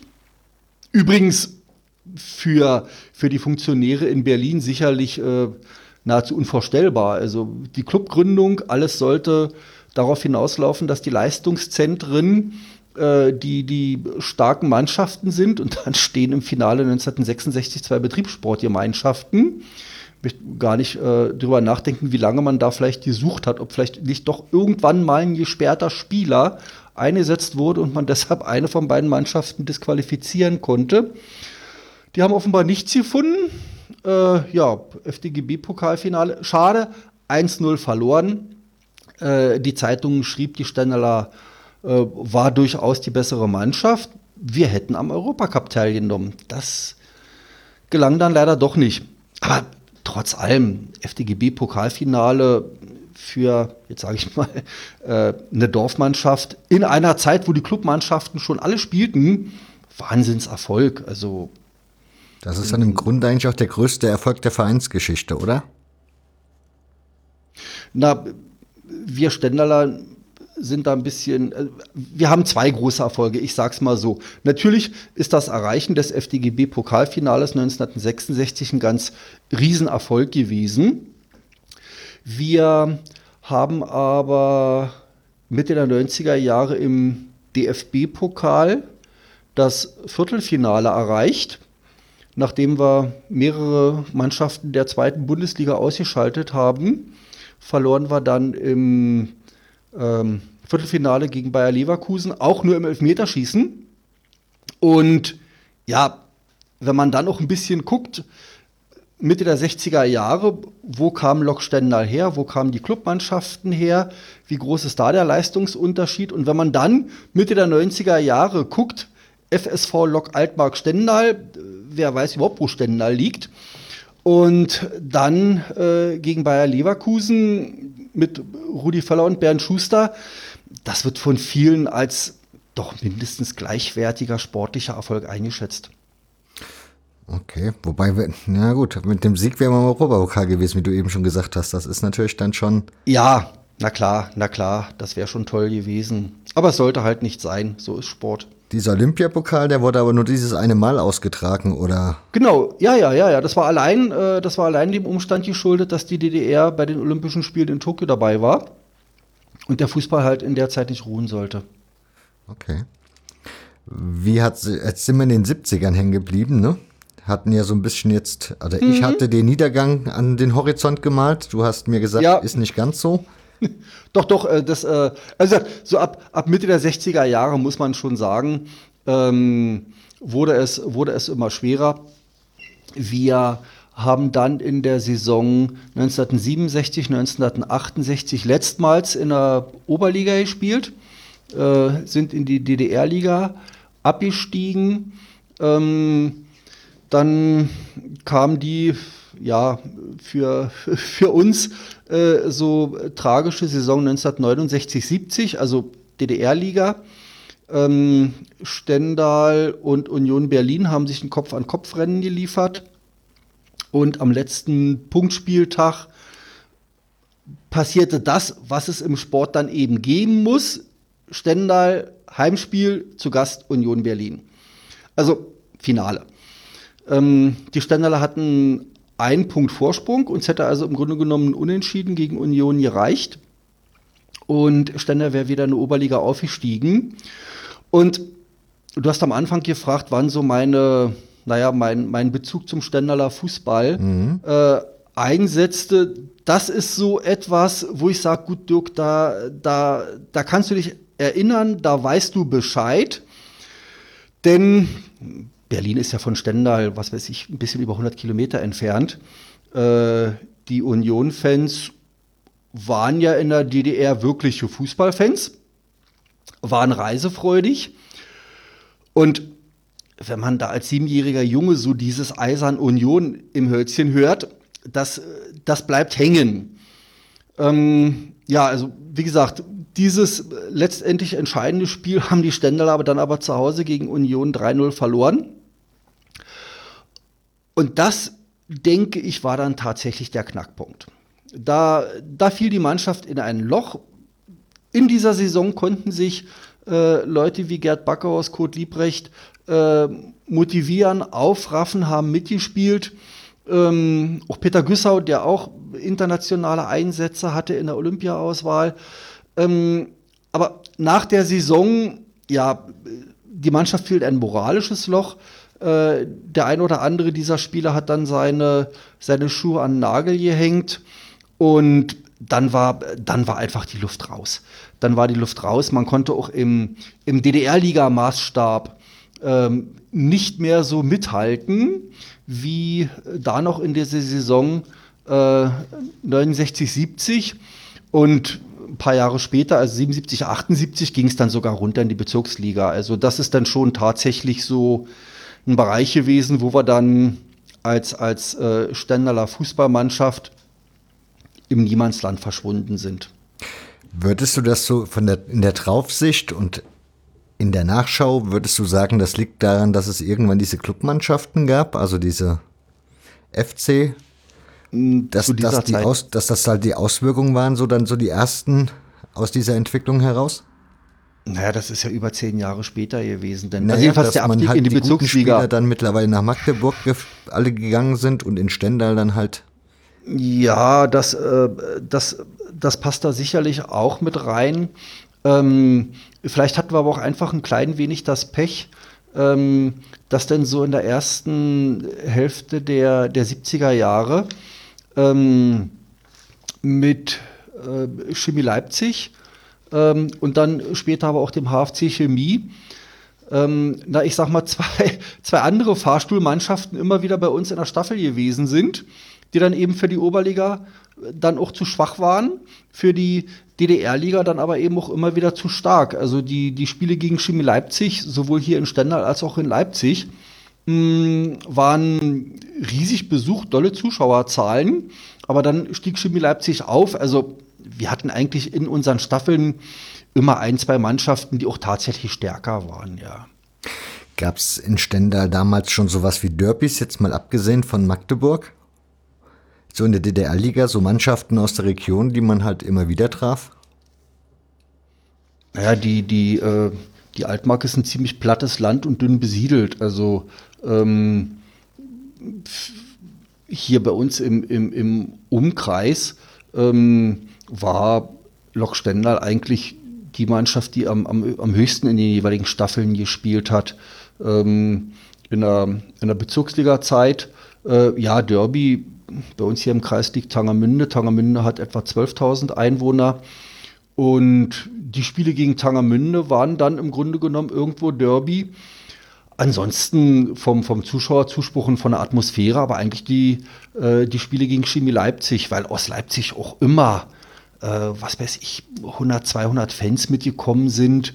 Da waren dann auch weit über 3000 Zuschauer im Stadion. Ähm, das war das war dann irgendwo Derby-Atmosphäre, selbst wenn man es jetzt regional, also was jetzt die Entfernung zwischen den Orten angeht, gar nicht so sagen können. Und gegen die FCM haben wir halt nie ein Punktspiel bestritten, ja. Weil du jetzt gerade Chemie Leipzig angesprochen hast und ja jetzt schon öfters mal so die Fans, wie war denn so, ich meine, Gästeblöcke hat es ja damals auch noch nicht gegeben, sondern die Stadien waren ja wahrscheinlich komplett einmal zu umkreisen, theoretisch, wenn man denn wollte. Jedenfalls unser Stadion äh, hat keinen gesonderten Gästeblock gehabt, ähm, aber wir hatten in in Stendal auch nicht die Fankultur, die eben halt äh, Oberligamannschaften oder ähm, Union und, und äh, Schimmel Leipzig gehabt haben. Also der Stendaler Fanblock, ähm, zu dem ich ja dann auch mitgehörte, äh, kann man sich jetzt ja grob ausrechnen. Der hatte dann vielleicht ein Durchschnittsalter von 14 Jahren. Wir waren begeisterte Kinder, hatten wie gesagt unsere Fahnen und unsere Schals, aber für Gästefans dann doch eher uninteressant. Ähm, es gab in, in einer Saison, äh, als Chemie Leipzig zu Gast war, in der Halbzeitpause heftigste Auseinandersetzungen, aber das war eben zwischen, zwischen Chemie Leipzig und der damaligen Volkspolizei. Also das war schon eine Keilerei, die dazu führte, dass die Halbzeitpause, ich weiß es nicht, ging die 30 oder 45 Minuten. Ähm, die, also ich war draußen im Stadion und auch das prägt natürlich ein, ja, ich sage jetzt mal Kind in dem Alter. Mm, das, äh, das war schon äh, eine mächtige Prügelei und ja, die, die, die Polizei konnte sicherlich irgendwie Verstärkung anfordern. Das konnten die Leipziger Fans natürlich nicht. Und naja, am Ende, am Ende hatte sich dann doch irgendwo die Staatsmacht auch durchgesetzt. Und zumindest in dem, in dem Programmheft äh, von, der, von der nächsten Saison, als dann die Stendaler Beischimie Leipzig gespielt haben, also hier in der Tageszeitung war natürlich kein Wort zu lesen. Sowas durfte ja offiziell in der DDR gar nicht stattfinden, ja. Obwohl wir zu DDR-Zeiten sogar einen Spielabbruch hatten hier in der DDR in Stendal. Ähm, nee, was ich noch sagen wollte, im Stadion von Chemie Leipzig, da stand dann natürlich ausdrücklich geschrieben, ja, wir appellieren an unsere Zuschauer, sich doch brav zu verhalten, weil ja beim letzten Auswärtsspiel in Stendal war das ja nicht so schön. Also insofern, das war eigentlich Derby. Okay. Was hast denn du so jetzt, wenn du auf das, ich, wie gesagt, dreieinhalb Jahre beschäftigst du dich mit deinem Buch. Du hast wahrscheinlich mhm. reichlich recherchiert in diesen dreieinhalb mhm. Jahren. Ja. Was sind denn so die Lichtblicke, die Highlights, die du so in dem Buch für dich rausgemacht hast oder in dieser Geschichte für dich rausgearbeitet hast von Lok Stendal, die mir jetzt zum Beispiel gar nicht so über den Weg geraten könnten? Naja, zum Beispiel dieses, äh, also Highlight für mich irgendwo, äh, dieses, dieses Freundschaftsspiel in der BRD 1984. Also wie gesagt, also tiefste Ostblock-Westblock-Situation. Ähm, und dann aber die, die Möglichkeit für die Stendaler Fußballer, bis heute kann mir ja kein Mensch sagen, wie die zu diesem Glückslos gekommen sind. Mm, das könnte, also was auffällig ist, in der Zeit gab es einige Spiele. Ja, ja, ja, ja. Von Ostvereinen ja. im Westen. Also hier war ja, FSV Zwickau war 1985 bei Borussia Neunkirchen zu Gast, was Ach, allerdings du, ja. damit zu tun hatte, dass Erich Honegger ist ja aus Neunkirchen, also aus dem Ortsteil ja. von Neunkirchen und war da auf Heimatbesuch und dann haben die das, glaube ich, gleich mhm. mal zu Zwecken genutzt. Naja, machen wir uns nichts vor. Hätten sich die Ständerler, wenn es überhaupt die Möglichkeit gegeben hätte, ähm, hätten sich die Ständerler, ich sage jetzt mal, offiziell um ein Spiel in der Bundesrepublik beworben, dann wäre alles passiert, aber nicht das. Und wie gesagt, wie die, wie die Jungfrau zum Kind hieß es plötzlich, ja, ähm, ihr fahrt zu einem Freundschaftsspiel in die Bundesrepublik. Was dann natürlich erstmal hieß, dass der Politunterricht kräftigst organisiert werden musste. Die Spieler, die mitgewesen sind, haben also tatsächlich gesagt, dass in den Wochen vorher doch wirklich einmal pro Woche äh, erklärt wurde, wie toll doch die DDR sei und, und wie man das dann da eben im, im Westen als Argument auch rüberbringen muss. Ähm, dann ja, hat natürlich die Stasi gesiebt, wer fährt mit, wer fährt nicht mit. Und als die mit ihrem Sieben fertig gewesen sind, stellte man fest, dass nicht mal mehr elf Spieler übrig geblieben sind. Das heißt, man musste dann zwei Spieler im Grunde genommen wieder reaktivieren, die mit einem mit aktiven Fußball schon aufgehört hatten. Aber man, man wollte ja wenigstens mit zwölf Spielern ähm, denn nach Willingen fahren, was man dann auch tat. Und Norbert Wetzel, der, der äh, Torwart, äh, hat mir gesagt, dass den Spielern im Grunde genommen zwei Dinge eingeimpft worden sind. A, keiner darf abhauen und B, ihr dürft nicht verlieren. Alles andere wäre im Grunde genommen völlig egal gewesen. Aber das wäre, äh, ja, was das Ansehen angeht, natürlich ein Drama, wenn sich da ein Spieler abgesetzt äh, hätte. Dass das passiert ist, wissen wir vom, vom, vom BFC von Dresden.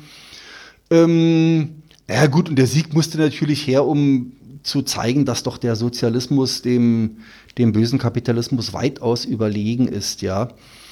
Und die Stendlerler haben, wie man damals so schön sagte, ihren Klassenauftrag auch tatsächlich erfüllt. Und also wirklich auch alle wieder zurückgekommen.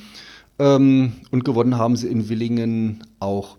Und eine der, der, finde ich, lustigsten Geschichten in diesem Zusammenhang, ähm, wo ich heute noch schmunzeln äh, muss. Das war ja offiziell ein internationales Spiel. Also ich habe das Ansetzungsplakat von dem Spiel aus Willingen. Da steht eben auch tatsächlich drauf, internationales Freundschaftsspiel SC Willingen gegen BSG Lokomotive Stellner und dann darunter in Klammern DDR. Und wie sich das für einen Gastgeber gehört, waren die Willinger natürlich dann auch bestrebt, eine DDR-Fahne im Stadion aufzuhängen. Es war aber offenkundig so einfach nicht gewesen, 1984 in der Bundesrepublik mal eben eine DDR-Fahne äh, zu finden. Aber äh, die Willinger haben ja auch eine sehr große Wintersportabteilung, eine Bobbahn, wo zur damaligen Zeit auch schon immer internationale Wettkämpfe äh, ausgetragen worden sind. Und von da hat man sich dann halt eine DDR-Fahne geborgt, hat die dann am Sonnabend im Stadion auch dann schon aufgehängt. Und die war Sonntag früh weg. Also die Verantwortlichen aus Willingen natürlich, ach du Scheiße, Fahne geklaut. Ähm, mag sicherlich den einen oder anderen gegeben haben, der das gar nicht toll fand, dass dann da plötzlich eine DDR-Fahne hing. Also jetzt auch auf, auf bundesdeutscher Seite Drama groß. Aber das hatte sich dann recht schnell geklärt, weil gerade dass die Fahne geklaut wird, wollte einer aus Willingen verhindern. Der hat dann da also irgendwie am späten Samstagnachmittag oder Abend die Fahne äh, wieder runtergeholt, hat die fein säuberlich zusammengepackt, mit nach Hause genommen und brachte die dann eben am Sonntagvormittag wieder ins Stadion, sodass dann eben dieses internationale Freundschaftsspiel auch im entsprechenden Rahmen ausgetragen werden konnte. Also das ist so eine, ähm, so eine kleinen Geschichten, die dann aber auch so viel über die, über die Zeit aussagen und über das Denken in dieser Zeit. Ja, auf beiden Seiten allerdings tatsächlich irgendwo. Ach, ich vermute mal, da sind doch bestimmt Stasi-Leute mitgefahren bei der Mannschaft, oder?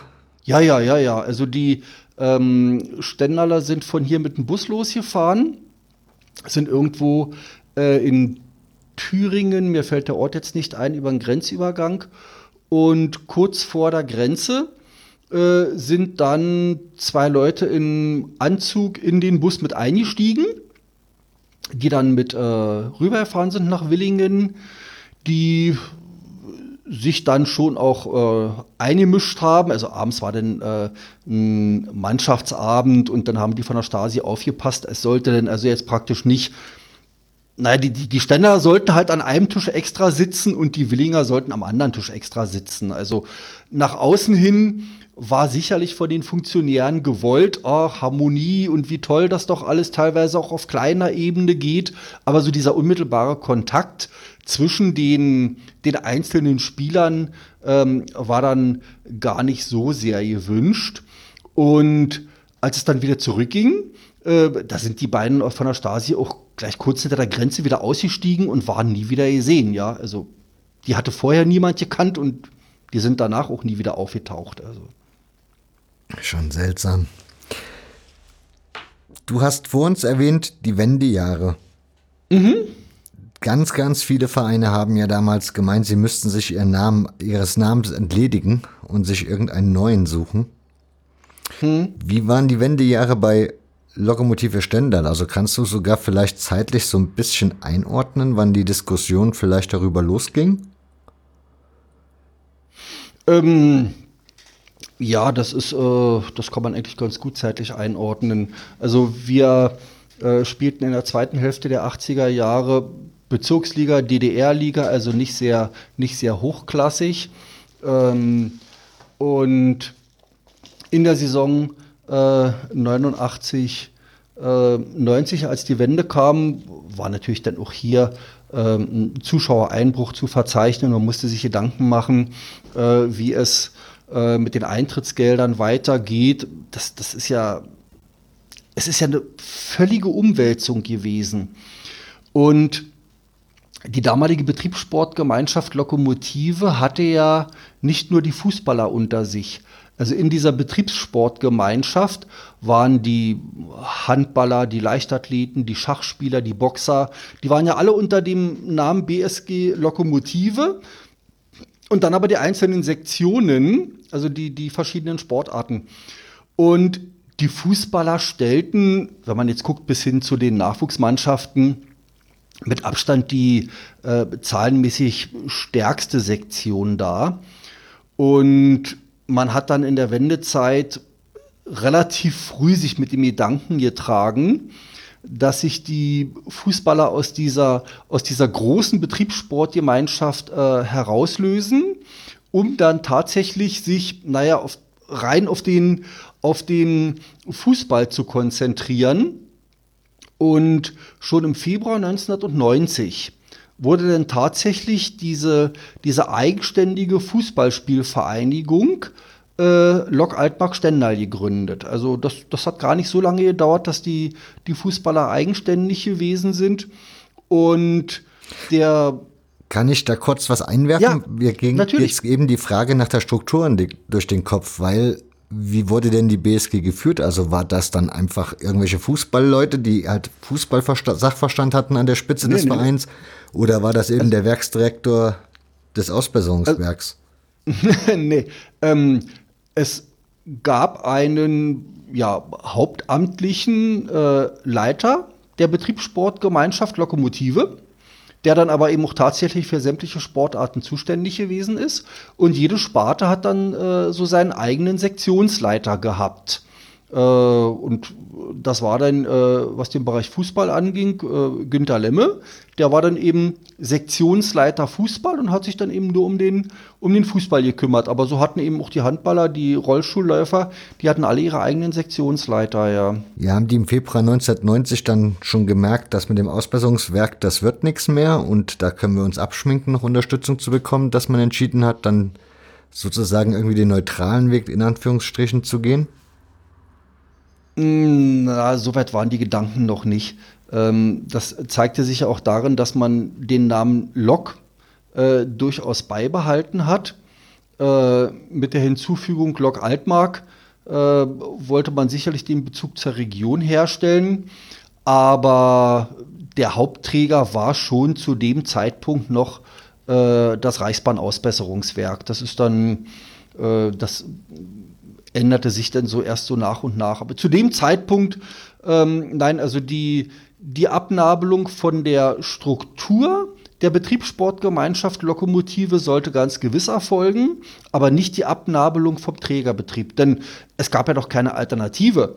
Also der, der erste Trikotsponsor, äh, der dann irgendwann hier in Stendal mal auftauchte, das war eine, ein Sanitätshaus aus Helmstedt gewesen ähm, das, das, das Geld, äh, das, das sollte schon noch vom, vom RAW mitkommen, zumal ja auch, das war ja immer so dieses System der Betriebssportgemeinschaften, die Sportler in diesem Betrieb auch angestellt gewesen sind, gearbeitet haben, ähm, sich qualifizieren konnten. Ähm, und ich denke, dass ein, ein ganz Teil der Spieler zu dieser Zeit auch tatsächlich noch ihre Arbeitsverträge mit dem RW Stendal gehabt haben. Ja, also diese Abnabelung, nee, das wird zu der Zeit noch gar nicht in den Köpfen gewesen sein. Das heißt, man musste sich ja noch keine Angst machen, wie es dann im Sommer weitergeht. Wo, wobei mich dabei noch besonders interessiert, wenn ich das richtig verstanden habe, ist der FSV Lok Altmark Stendal der letzte Magdeburger Bezirksmeister geworden. 1990. Genau, wir haben, richtig, wir haben, wir haben in der Saison davor noch gerade in der Bezirksliga gespielt, äh, wurden dann äh, Bezirksmeister und äh, stiegen dadurch dann äh, auf in die DDR-Liga, die dann erstmal ja auch noch so DDR-Liga hieß, ja. Das heißt, wie lange gab es die DDR-Liga noch? Auch bis Sommer 90. Uh, das, das kann, also vom Namen kann ich es jetzt nicht genau sagen. Wahrscheinlich Also, auch bis Sommer 90, oder? Also ich weiß zumindest, also ja, bis zum äh, 3. Oktober 1990 vielleicht sogar. ähm, jedenfalls während, während der Spielzeit äh, erfolgte dann eine Umbenennung in der Regionalliga Nordost. Okay. Also Regionalliga Also Nordost. Weil Nicht ich habe ich hab mit dem Oberliga heutigen Nordost. Begriff Regionalliga. Wie bitte? Weil ich habe Oberliga NOFV da stehen. Okay. Das ging, äh, das ging zu der Zeit relativ bunt durcheinander. Es waren ja unruhige Jahre in vielen Lebensbereichen. Wir hatten dann, äh, insofern ist es tatsächlich so, 91, 92, da war es denn die Amateur-Oberliga Nordost Staffel Mitte. Mich würden jetzt diese turbulenten Wendejahre immer noch interessieren, weil ich vermute ja, ja mal, irgendwann muss doch die Panik losgebrochen sein, weil irgendwie feststand, wir haben keine guten Verträge, geschweige denn wahrscheinlich noch so richtig gültige Verträge. Die Spieler kriegen Angebote von überall her und bessere wie wir bieten können und bei uns hat vielleicht auch gar, gar keiner den Sachverstand zu wissen, was hier überhaupt abgeht und wie man das jetzt hier so modern und in professionell macht. Mhm. Das kann ich bestätigen, aber ähm, mit dem fehlenden Sachverstand waren wir an Stellen ja nicht alleine. Nee, natürlich nicht, aber ist ja auch logisch, dass das so war. Insofern, ähm, ja. Äh, Woher hätten es die Leute auch wissen ich, sollen? Ich habe ich hab zu der Zeit in Berlin gewohnt, äh, steckt da also nicht drinne. Aber ich sag mal, Panik, Angst, wie auch immer, hat ja, hat ja seinen Grund und seine Ursache oftmals auch in Nichtwissen. Ähm, und, und es wusste ja tatsächlich flächendeckend keiner, was, was passiert mit dem, mit dem Spielbetrieb, was passiert mit den Staffeln, was passiert mit den Betrieben. Ähm, aber wie gesagt, die Mannschaften in Nordhausen, in Schwerin und Brandenburg wussten es ja auch nicht besser. Ähm, und so ist man zu der Zeit sicherlich manchmal recht guten Mutes, aber unwissend in die Zukunft gestartet, ja. Vielleicht will man, will man das eine oder andere, was damals passiert ist, gar nicht wissen. Also, es war, es war eine unruhige Zeit. Es war, es war Enthusiasmus. Äh, es waren ganz viele engagierte Leute, die das Wissen aber einfach nicht haben konnten. Aber mit, mit äh, Blick auf die sportliche Entwicklung in den nächsten Jahren müssen wir in der Rückschau feststellen, dass man verdammt viel richtig gemacht hat. Wobei die Frage, die ich mir gerade auch wieder stelle, nochmal zur Struktur. Der mhm. Verein wurde ja umbenannt. Haben das dann die Mitglieder bestimmt? Und wenn ja, woher kamen die Mitglieder auf einmal? Wenn der Verein ja vorher zu dem Ausbesserungswerk gehörte, vermute ich mal, gab es ja nicht jedes Jahr die Mitgliederversammlung, wo der Vorstand sich einmal mhm. erklärte. Mhm. Wie liefen da die Struktur, also der Wandel ab auf dieser Ebene? Das kann ich jetzt, kann ich jetzt gar nicht so genau sagen. Also ich, ich, ich habe jetzt dieses Datum vom 6. Februar halt. Mhm. Ähm, aber ja, das ist jetzt, ähm, das ist alles auch ein bisschen Stück weit natürlich so unser heutiges Verständnis, so äh, Beschluss einer Mitgliederversammlung. Äh, es gab äh, in den 40 Jahren davor keine Beschlüsse von Mitgliederversammlungen und wenn, dann waren die nicht wichtig. Ähm, ich, ich, will nicht, ich will nicht ausschließen, dass das denn alles mit äh, ja, besten Wissen und Gewissen von irgendjemandem irgendwie entschieden wurde. Ähm, aber das habe ich, das hab ich als, äh, als Sporthistoriker äh, gemerkt. Ich, ich bin ja auch immer schnell dabei. Äh, ich will Dinge verstehen mit meinem Wissen von heute und auch vielleicht mit, meiner, mit meinem Blickwinkel von heute. Ähm, aber ich merke dann immer wieder, dass, dass das klappt nicht. Das, das, das geht nicht. Also, äh, dann hat eben keiner gewusst, wie man es richtig macht, aber wir machen es erstmal. So, und im Zweifel äh, die Leute, die beim Kreisgericht gearbeitet haben und ja plötzlich wieder ein Vereinsregister führen mussten, die haben im Zweifel auch nicht gewusst, was sie eigentlich machen sollen. Also, ja, gut, okay, dann, dann tragen wir euch jetzt mal hier ein. Also, das will ich alles nicht ausschließen. Heute unvorstellbar, aber Dinge, die in dieser Zeit passiert sind, die sind sowieso unvorstellbar. Das heißt, du weißt aber auch nicht wirklich, wann das wieder losging, Mitgliedersystem aufzubauen etc. pp. Weil ich vermute mal, das muss ja dann wahrscheinlich auch über Jahre gedauert haben, weil kein Mensch das wusste, dass man Mitglied in einem Fußballverein sein kann. Ähm, Außer als Aktiver. Kann ich, kann ich, kann ich in der, in der Detailgetreue äh, nicht beantworten. Noch nicht beantworten. Wie habt ihr dann die 90er Jahre so überlebt oder erlebt? Oh, dramatisch gut. Ähm, ich habe es ja vorhin schon mal angedeutet, äh, auch wenn man vielleicht nicht wusste, warum, aber man hat viel richtig gemacht. Ähm, es gab ja dann eben in den, in den Strukturen äh, viele, viele Änderungen. Ähm, eine, eine, Oberliga Nordost, dann eine Regionalliga des Nordostdeutschen Fußballverbandes. Ähm, und, und plötzlich, also zumindest dann in dieser Regionalliga in den äh, Spielzeiten 94, 95, 95, 96, wir waren plötzlich wieder in der Oberliga. In der Saison 95, 96 haben in der Regionalliga gespielt Erzgebirge Aue, Dynamo Dresden, Energie Cottbus, Rot-Weiß Erfurt, Union Berlin, Sachsen-Leipzig, also sprich Chemie, der FC Berlin, sprich der BFC Dynamo. Alles Mannschaften, die eigentlich die DDR-Oberliga dargestellt haben.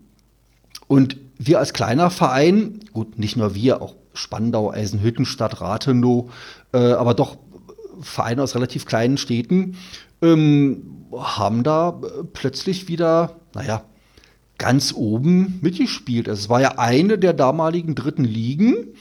Ähm, toll. Da sind allerdings auch äh, es, es, es, gab Sponsoren, die haben da Beträge überwiesen. Das, das, ist, das war fernab von Gut und Böse aus heutiger Sicht. Ja, ähm, da sind, äh, da sind Etats im Millionenbereich plötzlich vorhanden gewesen. Ähm, das, das, äh, das führte natürlich dazu, auch durch den Einkauf dann von Spielern aus äh, anderen Ländern, dass die Ständerler ganz erfolgreich gespielt haben. Aber es war eine Zeit, wo der, der, der regionale Bezug mit Blick auf Spielerkader, eigener Nachwuchs, ähm, dann nicht mehr den Stellenwert hatte, den er vorher gehabt hat, weil das, das Niveau wäre mit äh, Spielern aus der Altmark definitiv nicht zu halten gewesen, ja. Und dieser, dieser sportliche Erfolg, der gipfelte dann tatsächlich in der äh, DFB Pokalsaison 1900 und äh, ich direkt kurz überlegen, genau 95, 96. Ähm, wir sind also auf Bezirksebene ähm, Meister geworden. Äh, DFB-Pokal dann in der äh, ersten Runde der Gegner der VfL Wolfsburg. Und der war damals noch Zweitligist, ne? Damals noch Zweitligist, genau, aber ja, für uns klasse. Klar. 0-0 ähm, nach 90 Minuten, 0-0 nach 116 Minuten. Dann war es aber so dunkel, dass der Schiedsrichter gesagt hat, wir machen jetzt hier nicht mehr weiter. Also wurde das äh, erste Spiel in der 116. Minute bei Bestand von 0 zu 0 abgebrochen. Und dann gab es äh, knapp 14 Tage später eben das, das äh, zweite Spiel wieder gegen den VfL Wolfsburg. Ähm, da stand es dann sogar bis zur 120. Minute 0 zu 0. Also die letzten vier Minuten fiel dann auch kein Tor. Und dann kam Stender also im Elfmeterschießen weiter. Dann in der zweiten Hauptrunde Hertha BSC, auch äh, zweite Bundesliga. Ähm, auch Elfmeterschießen äh, wieder äh, Stendal weitergekommen. Achtelfinale Waldhof Mannheim. Auch zweite Bundesliga, auch Elfmeterschießen, Stendal weitergekommen. Und dann halt im, im Viertelfinale gegen Bayer Leverkusen. Wir äh, Stendaler, ich habe am Anfang schon gesagt, herzliche Grüße aus dem Herzen der Altmark. Können uns natürlich daran erinnern, die Auslosung ist ja im im ARD übertragen worden und glaube, Erich Ribbeck war damals der Trainer gewesen, der jedenfalls dann vor laufenden Kameras gefragt wurde, ob er denn wenigstens wisse, wo Stendal überhaupt liegt. Ein ziemlich unwissender Blick in die Kamera, denn so die, die Stimme aus dem Off, irgendwie hat ihm jemand halt was zugerufen. Er blickte kurz zur Seite und dann mit einem Lächeln bei Altmark. Wo er sagte, gut, okay, Du musst jetzt Stendal auch nicht kennen. Aber, und das habe ich später und auch Freunde von mir später immer wieder gehört, Stendal wird auch heute im Jahr 2019 mit Fußball in Verbindung gebracht. Das hat mit dem DDR-Oberliga-Fußball zu tun bei Leuten, äh, die damals in der DDR gelebt haben. Es hat aber auch mit dieser DFB-Pokal-Saison, mit diesem goldenen Pokalherbst zu tun, weil Stendal dadurch natürlich wirklich überregional bekannt wurde. Laufend wurde im Fernsehen berichtet, wie gesagt, das Star-Ensemble um, um Rudi Völler und Bernd Schuster und bei uns waren es halt ein Fliesenleger, ein Student. Ich glaub, noch ein Kfz-Mechaniker oder so irgendwie, ja. Äh, das war dieser typische Kampf David gegen Goliath, das Stadion proppenvoll, 15.000. Ähm, es gibt Fotos, die Leute sitzen in Bäumen auf dem Zaun und so, ja. Und dann bis zum Elfmeterschießen, also was, was will das Fußballherz mehr? Ja, ich muss gestehen, ich glaube, auch so in der Zeit habe ich das erste Mal Stendal so wirklich wahrgenommen als Verein. Ja, viel mehr Gründe gibt es ja eigentlich sonst auch ja, nicht. Das Stadion ist auch ganz reizvoll. Wir haben jetzt seit 2002 ein wunderschönes Stadion. Äh, sicherlich jetzt, wenn man Magdeburg und, und den HFC außen vor lässt, äh, damit wollen wir uns auch nicht vergleichen, aber äh, ich glaube schon eins, eins der schönsten Stadien hier in Sachsen-Anhalt. Reines Fußballstadion, äh, eben ganz dicht der Rasen, der Zaun und sowas alles, ja. Ähm, modernes Sozialgebäude. Also das Stadion gehört der Stadt, ähm, aber wir, wir können es halt nutzen und das ist auch, äh, auch Gastmannschaften äh, bestätigen das. Das ist wirklich eine, eine wunderschöne Spielstätte, ja. Da passen aber keine 15.000 mehr rein, ne?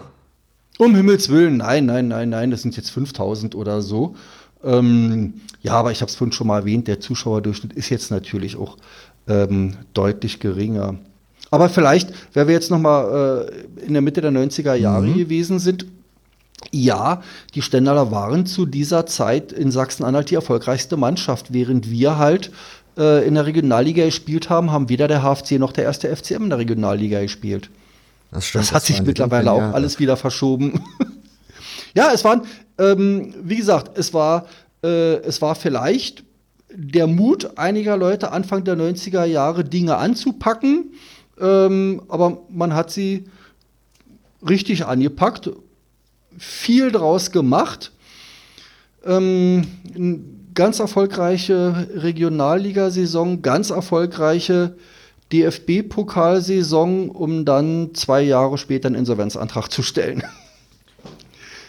Die Gelder sind irgendwo hin. Naja. Das alte Lied, das kann, ich weiß nicht, wie viele Vereine das Lied singen können. Die großen Pokalspiele haben viel Geld eingenommen und keiner weiß, wo es gelandet ist. Ja. Es, es, manchmal denkt man wirklich so nach dem Motto, Geld spielte keine Rolle. Ähm, es wurde ausgegeben, es wurde nicht klug gewirtschaftet.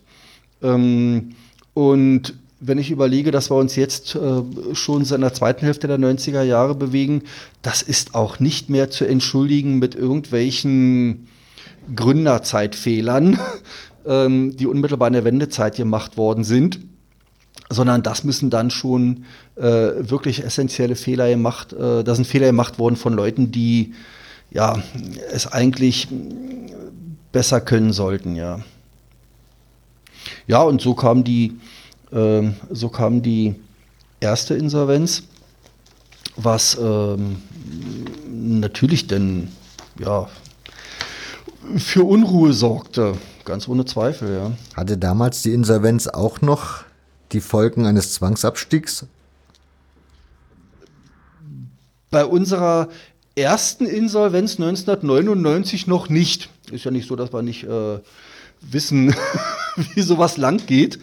Ähm, nein, es ist dann tatsächlich äh, vom Insolvenzverwalter ein Insolvenzplan aufgestellt worden. Ähm, und es fand eine Gläubigerversammlung statt. Äh, letztendlich, die Forderungen lagen in der Größenordnung von, von 2,7 Millionen D-Mark. Und der Sanierungsplan sah dann vor, dass die Gläubiger äh, eine Quote bekommen, die in einer Größenordnung von knapp 10 Prozent gelegen hat. Also auf 90 Prozent ihrer Forderungen haben die verzichtet. Der Insolvenzplan ist ähm, dann aber tatsächlich auch äh, durch und, und ja, damit konnte im Grunde genommen der, der Stendaler Fußball dann einen zweiten Geburtstag feiern der dann aber auch nicht so äh, lange anhielt. Wobei, hm? du, wobei ja. Goldene Brücke den zweiten Geburtstag des Stendaler Fußballs und eigentlich ja auch dann der zweite Geburtstag von Lok Stendal. Denn zur Jahrtausendwende habt ihr den Namen wieder geändert, ne? Ähm, das sind dann auch schon wieder im weitesten Sinne Wirren der nächsten Insolvenz. ähm, also nur, nur knapp zwei Jahre nach diesem ersten Insolvenzverfahren ähm, waren die Finanzprobleme also schon wieder ganz heftig gewesen. Und man merkte, dass man vielleicht äh, strukturell wirklich etwas ändern muss. Ähm, es gab in Stendal zu dem Zeitpunkt neben äh, der FSV Lok Altmark Stendal noch den ersten FC Stendal, bei dem auch äh, gute Spieler gewesen sind. Teilweise hatten sich Spieler bei Lok Altmark abgemeldet aufgrund der Finanzprobleme, wechselten dann zum ersten FC Stendal. Na, jedenfalls äh, hatte man dann im, im Jahr 2002 äh, tatsächlich den Entschluss gefasst, dass es für die Zukunft wohl besser sei, wenn diese beiden Vereine fusionieren. Das äh, passierte es dann auch, dann auch tatsächlich durch Beschlüsse beider Mitgliederversammlungen, sodass wir dann ab Mai 2002 einen äh, Fußballverein haben, der sich seitdem eben dann auch tatsächlich erster FC Lok Stendal nennt und der dann sportlich, dann kam tatsächlich noch ein Zwangsabstieg, ähm, der dann sportlich für viele, viele, viele Jahre in der Verbandsliga Sachsen-Anhalt stattfand, der in der, in der Leitungsstruktur letztendlich aber einen Wandel mit sich brachte, ähm, dass dann als, als Präsident, als Vizepräsident, als Vorstandsmitglieder ähm, Leute tätig gewesen sind, die aus tiefstem Herzen auch wirklich verinnerlicht hatten, wir können kein Geld ausgeben, was wir nicht haben. Und dann spielen wir eben zehn Jahre in der Verbandsliga und vielleicht spielen wir auch 20 Jahre in der Verbandsliga. Und wir können auch nur auf den eigenen Nachwuchs setzen, aber die Jungs, die heute vielleicht in der D-Jugend spielen, brauchen halt noch ein paar Jahre, bis sie bei den ersten Herren spielen. Und deshalb war das ein sehr langer Prozess, ein sehr wohltuender Prozess, was die wirtschaftliche Situation angeht, was die Anerkennung hier in der Altmark auch wieder angeht. Also man muss einfach sagen, dass die, die, äh, der, der Stendaler Fußball in seinen Hochzeiten hochnäsig gewesen ist. Freundschaftsspiele gegen, gegen Mannschaften hier aus der Altmark fanden eigentlich nicht statt. Das, das, das war einfach eine andere Liga im wahrsten Sinne des Wortes, ja. Da ist ganz viel Vertrauen verloren gegangen.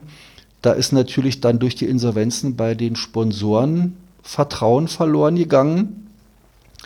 Und es dauert Jahre, das alles wieder aufzubauen. Und das, das, das gelang dann Schritt für Schritt bei Sponsoren, bei anderen Mannschaften aus der Altmark, sodass man dann tatsächlich irgendwann an einem Punkt auch angekommen, was heißt irgendwann, ähm, ich sag mal so ab 2010 jetzt so etwa, ähm, wo man sagen konnte, okay, wir wirtschaften solide, äh, wir haben einen starken Nachwuchs, aus dem wir uns zunehmend rekrutieren. Ähm, das haben die Zuschauer anerkannt, das haben die Sponsoren anerkannt. Aber es war eben wirklich ein ganz, ganz langer und auch mühsamer Weg gewesen. Und seit wann? Ja, okay. Ähm, das heißt, ihr habt dann erstmal wirklich viele Jahre in der Verbandsliga gespielt. Ja. Aber ich glaube, wir hatten es. 16, 16 oder 17 Jahre. Hm? Okay, ich glaube, wir hatten es im Vorgespräch drin gehabt, ne? dass ihr jetzt aktuell in der Oberliga spielt. Genau, wir sind in der. Ähm, also diese, diese ganze solide Arbeit, ähm, die trug dann schon irgendwo auch Früchte. Also wir haben äh, bis zur Saison 2016 und 2017 dann wirklich durchgehend Verbandsliga gespielt, haben auch da Phasen noch erleben müssen, wo wir im unteren Tabellendrittel gewesen sind. Ähm, haben dann aber in der Saison 16, 17 eigentlich auch sehr souverän ähm, die Landesmeisterschaft errungen und äh, stiegen dann in die Oberliga auf und wurden äh, eingeordnet in die Oberliga Staffel Süd, haben dort, auch weil andere Mannschaften äh, freiwillig zurückzogen, letztendlich aber ja in einem Herzschlagfinale ähm, mit dem letzten Spielzug tatsächlich den Klassenerhalt geschafft. Also wir haben am, am letzten Spieltag im Juni 19, äh, 19, im Juni 2018 gegen den schon feststehenden Meister aus Bischofswerda gespielt, hier ein Heimspiel, ähm, mussten unentschieden spielen, um eben die Staffel auch wirklich zu halten. Und ja, nach äh, 1 zu 2 Rückstand fiel dieses dieses äh, 2 zu 2 Unentschieden, das den Klassenerhalt bedeutete, dann, dann tatsächlich in der 90. Minute durch ein Traumtor. Ja, also Ecke, Ball gegen Pfosten, Nachschuss, Ball vom Torwart abgeprallt. Dann äh, kam der, der Ball an die Strafraumgrenze und, und Martin Krüger, so ein junger Bengel, der denkt sich, oder vielleicht hat er auch nicht gedacht, der hält einfach drauf und dann ist der Ball im Dreiangel. Und äh, dann waren Spieler nur noch eine Traube und Trainer und Zuschauer und das Spiel wurde auch gar nicht wieder angepfiffen. Also wirklich mit der, mit der allerletzten Aktion, kennt man ja aus anderen Spielen auch, ist der Klassenerhalt geschafft worden. Es ist schwer in der Oberliga, das muss man schon sagen. Jetzt sind wir in der, in der Staffel Nord. Ähm, also ich behaupte mal, Tennis Borussia hat mit Sicherheit einen Etat, der weit über dem Etat liegt, den wir haben. Aber wir spielen halt in einer Staffel und das ist. Wir wünschen uns natürlich, dass wir die Klasse halten, aber diese, diese, diese Vereinsphilosophie, wir geben kein Geld aus, was wir nicht haben, äh, und wir bauen auf den Nachwuchs, die, die behalten wir bei. Wir haben ja noch mal Geld gekriegt, muss ich jetzt ja mal so sagen. Wir standen ja wir in, der, in der vergangenen Saison, äh, hatten wir uns ja für das Landespokalfinale qualifiziert gegen den ersten FC Magdeburg, natürlich mal wieder. Der aber äh, zu dem Zeitpunkt ja dann auch schon äh, von der dritten in die zweite Liga aufgestiegen war, sodass wir also als Pokalfinalist für einen äh, DFB-Pokal qualifiziert waren. Haben dann im vergangenen Jahr äh, hier zu Hause gegen Bielefeld gespielt, deutlich verloren. Auch völlig in Ordnung. Ähm, aber äh, natürlich hat das dem äh, Verein wirtschaftlich gut getan. Äh, aber es tut eben auch gut zu beobachten, äh, dass nicht ein halbes Jahr später Spieler aus, aus Städten, die, die weit aus Stendal entfernt sind, plötzlich hier aufgelaufen sind. Also diese, diese Vereinsphilosophie, die uns in den letzten Jahren gut getan hat, ähm, die wollen wir beibehalten. Aber wie du ja gerade erwähnt hast an den sportlichen Erfolgen, im Grunde ist es doch im Moment eigentlich alles ein sportlicher Erfolg. Selbst wenn man in der Oberliga im Moment wieder gegen den Abstieg spielt, dann ist das trotzdem für, für eine Mannschaft wie Lok Stendal ähm, eine tolle Leistung. Ähm, natürlich sind die Begehrlichkeiten bei den Fans größer. Ähm, aber wenn man überlegt, wir haben in der vergangenen Saison äh, mit Mannschaften zusammengespielt aus Gera, aus Bischofswerda, aus Rudolstadt. Ähm, das sind Kamenz, das, das sind, äh, das sind Städte, das sind Mannschaften, ähm, die von der Einwohnerzahl, von den Strukturen, glaube ich, ähm, mit Stendal ohne weiteres vergleichbar sind. Und wir spielen in der jetzigen Saison gegen Mannschaften aus Greifswald, aus Wismar, aus Brandenburg, viele Berliner Mannschaften, die auch wirklich spielerisch sehr stark sind. Ähm, das, das ist durchaus vergleichbar. Und würden wir diese Oberliga mit Konstanz und im soliden Mittelfeld halten, dann ist das, glaube ich, in der heutigen Zeit das, wo wir sagen können, da gehören wir sportlich hin, das, das können wir uns leisten. Ähm, das ist Motivation für die jungen Leute. Da wollen wir spielen.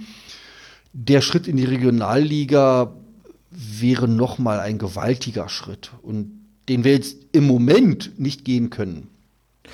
Aber das sind ja auch so schon unfassbare Entfernungen. Also das ist ja Kamenz oder Greifswald, das fährt man ja jetzt auch nicht in einer Stunde. Das ist ja schon ja. definitiv für so einen Verein in der Oberliga Naja, äh, das, das muss natürlich alles gut kalkuliert sein.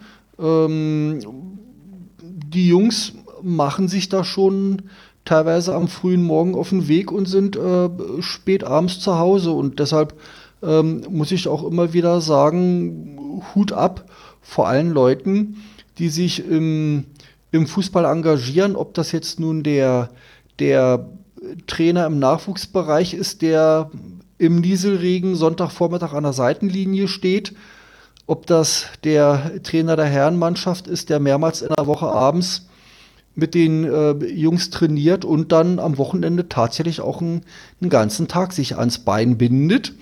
Ähm, und das alles in der fünften Liga und im Amateurbereich. Also ich muss, muss wirklich Hochachtung zollen vor dem ganz persönlichen Engagement dieser ganzen Leute.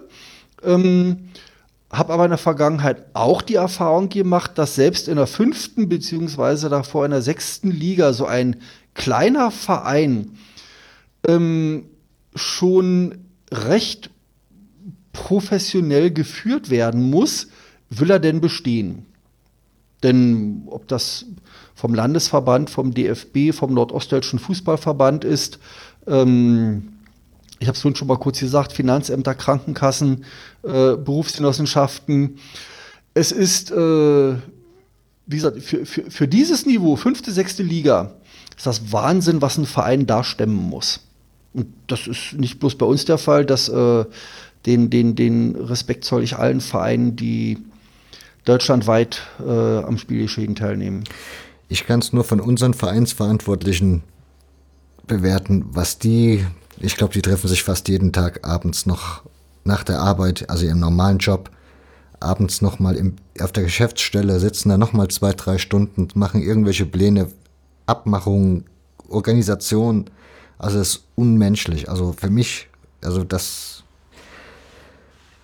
meine Freundin ja, würde mir, glaube ich, in den Hintern treten, wenn ich sagen würde, ich engagiere mich da jetzt mal und bin jeden Abend zwei, drei Stunden noch mal irgendwie fort. Also das. Ich, ich habe es ja in den, in den Zeiten, als, als, wie gesagt, hier mein, mein Geschäftspartner Sportvorstand gewesen ist, ähm, man hat, wenn man selbstständig tätig ist, durchaus einen 10 Stunden Arbeitstag. Ähm, und dann von 19 bis 21 Uhr, ob das jetzt Trainersitzung ist, Vorstandssitzung, Spielergespräche, ähm, es, ist, es ist gewaltig. Ja. Was, was will man machen? Mal schauen, wie sich das weiterentwickelt. Und theoretisch kann man ja nur hoffen, man hätte viele, viele, viele freiwillige Helfer, dass man das auf mehrere Schultern verteilen kann. Aber Ehrenamt wird ja jetzt auch nicht mehr immer beliebter, zumal die Rahmenbedingungen ja auch eher immer schlechter werden. Hat ja, das wünschen sich die, was weiß ich, die Theater- und Tiergärten in Deutschland auch, dass man das alles auf mehr, auf mehr Schultern verteilt. Aber ähm, ja, es ist, äh, ist schwierig. Man, man, ähm, man merkt dann oft, dass, dass Leute auf einen drauf zukommen und sagen, oh ja, Mensch, hast du toll gemacht. Aber vielleicht so diesen nächsten Schritt eventuell auch zu gehen und zu sagen, inwiefern kann ich denn selbst ein Mosaiksteinchen beisteuern? Das wünscht man sich sicherlich. Naja, es muss halt auch immer zum Leb zur Lebensplanung passen. Also wenn man eine Schichtarbeit hat, dann ja, ist ein Ehrenamt klar. im Verein relativ unrealistisch. Und das klar, scheint ja auch klar. immer mehr zu werden. Aber nun gut. Wenn wir über die Probleme des Fußballs reden wollten, dann können wir bis morgen früh noch da sitzen, glaube ich. das ist wohl wahr und das hat ja, hat ja mit, der, mit der Geschichte des Stendaler Fußballs auch gar nicht so viel zu tun. Nee, es wäre nur ein Beispiel von vielen ja. in der Hinsicht. Von daher bedanke ich mich recht, recht herzlich für das Gespräch und deine Erfahrungen, Eindrücke, die du uns hier teilhaben werden lassen, hast lassen. Gott, es wird langsam spät, ich bin schon lange wach. Von daher bedanke ich mich ganz herzlich bei dir. Es war mir eine, eine Freude, es hat Spaß gemacht. Ich hoffe, wünsche dir, dass ähm, dieser Podcast wie andere Podcasts auf interessierte Hörer stoßen und drücke dir die Daumen. Natürlich dem ersten FC Lok Stendal auch. Gut, dann würde ich sagen, mache ich mir noch einen persönlichen Spaß. Alle, die diese Folge bis hierhin gehört haben, können mir in dem sozialen Netzwerk Und da nehmen wir ein Codewort, sagen wir mh, mm, Brot. Einfach eine Nachricht schreiben mit Brot und dann weiß ich, ihr habt die Folge bis genau hierher gehört. Aber ich weiß sowieso, dass ich treue Hörer habe, von daher wird auch diese Podcast-Folge genauso gehört wie alle anderen auch. Insofern Dankeschön auch an die Hörer, dass ihr euch die Zeit genommen habt, euch die Sendung angehört habt. Wenn ihr Feedback habt, Anmerkung, Kritik, wie auch immer, ihr kennt die, die Wege, hörfehler.org oder ihr bei Facebook, Twitter unter @dokokocha oder ja, der Kanal ist vielleicht nicht ganz so geeignet dafür, aber wenn es sein muss, dann auch auf Instagram. Ansonsten bedanke ich mich recht herzlich nochmal, wie gesagt, bei dir, Dirk, bei euch. Bis zum nächsten Mal. Macht's gut. Ja, auch von mir herzliche Grüße, viel Gesundheit, sportliche Erfolge und macht's gut. Ich weise nochmal darauf hin, die Schnipsel aus dem Intro stammen aus einer Sendung vom Sport im Osten. Die entsprechende Sendung findet ihr in den Show Notes. Der Titelsong zu Beginn war von Lee Rovers. Let the Sink In heißt der Song und ist per Creative Commons auf Bandcamp zu finden. Und das hier ist gerade Daniel Birch mit seinem Song Sound of Belonging. Ebenfalls auf Bandcamp und Creative Commons Lizenz.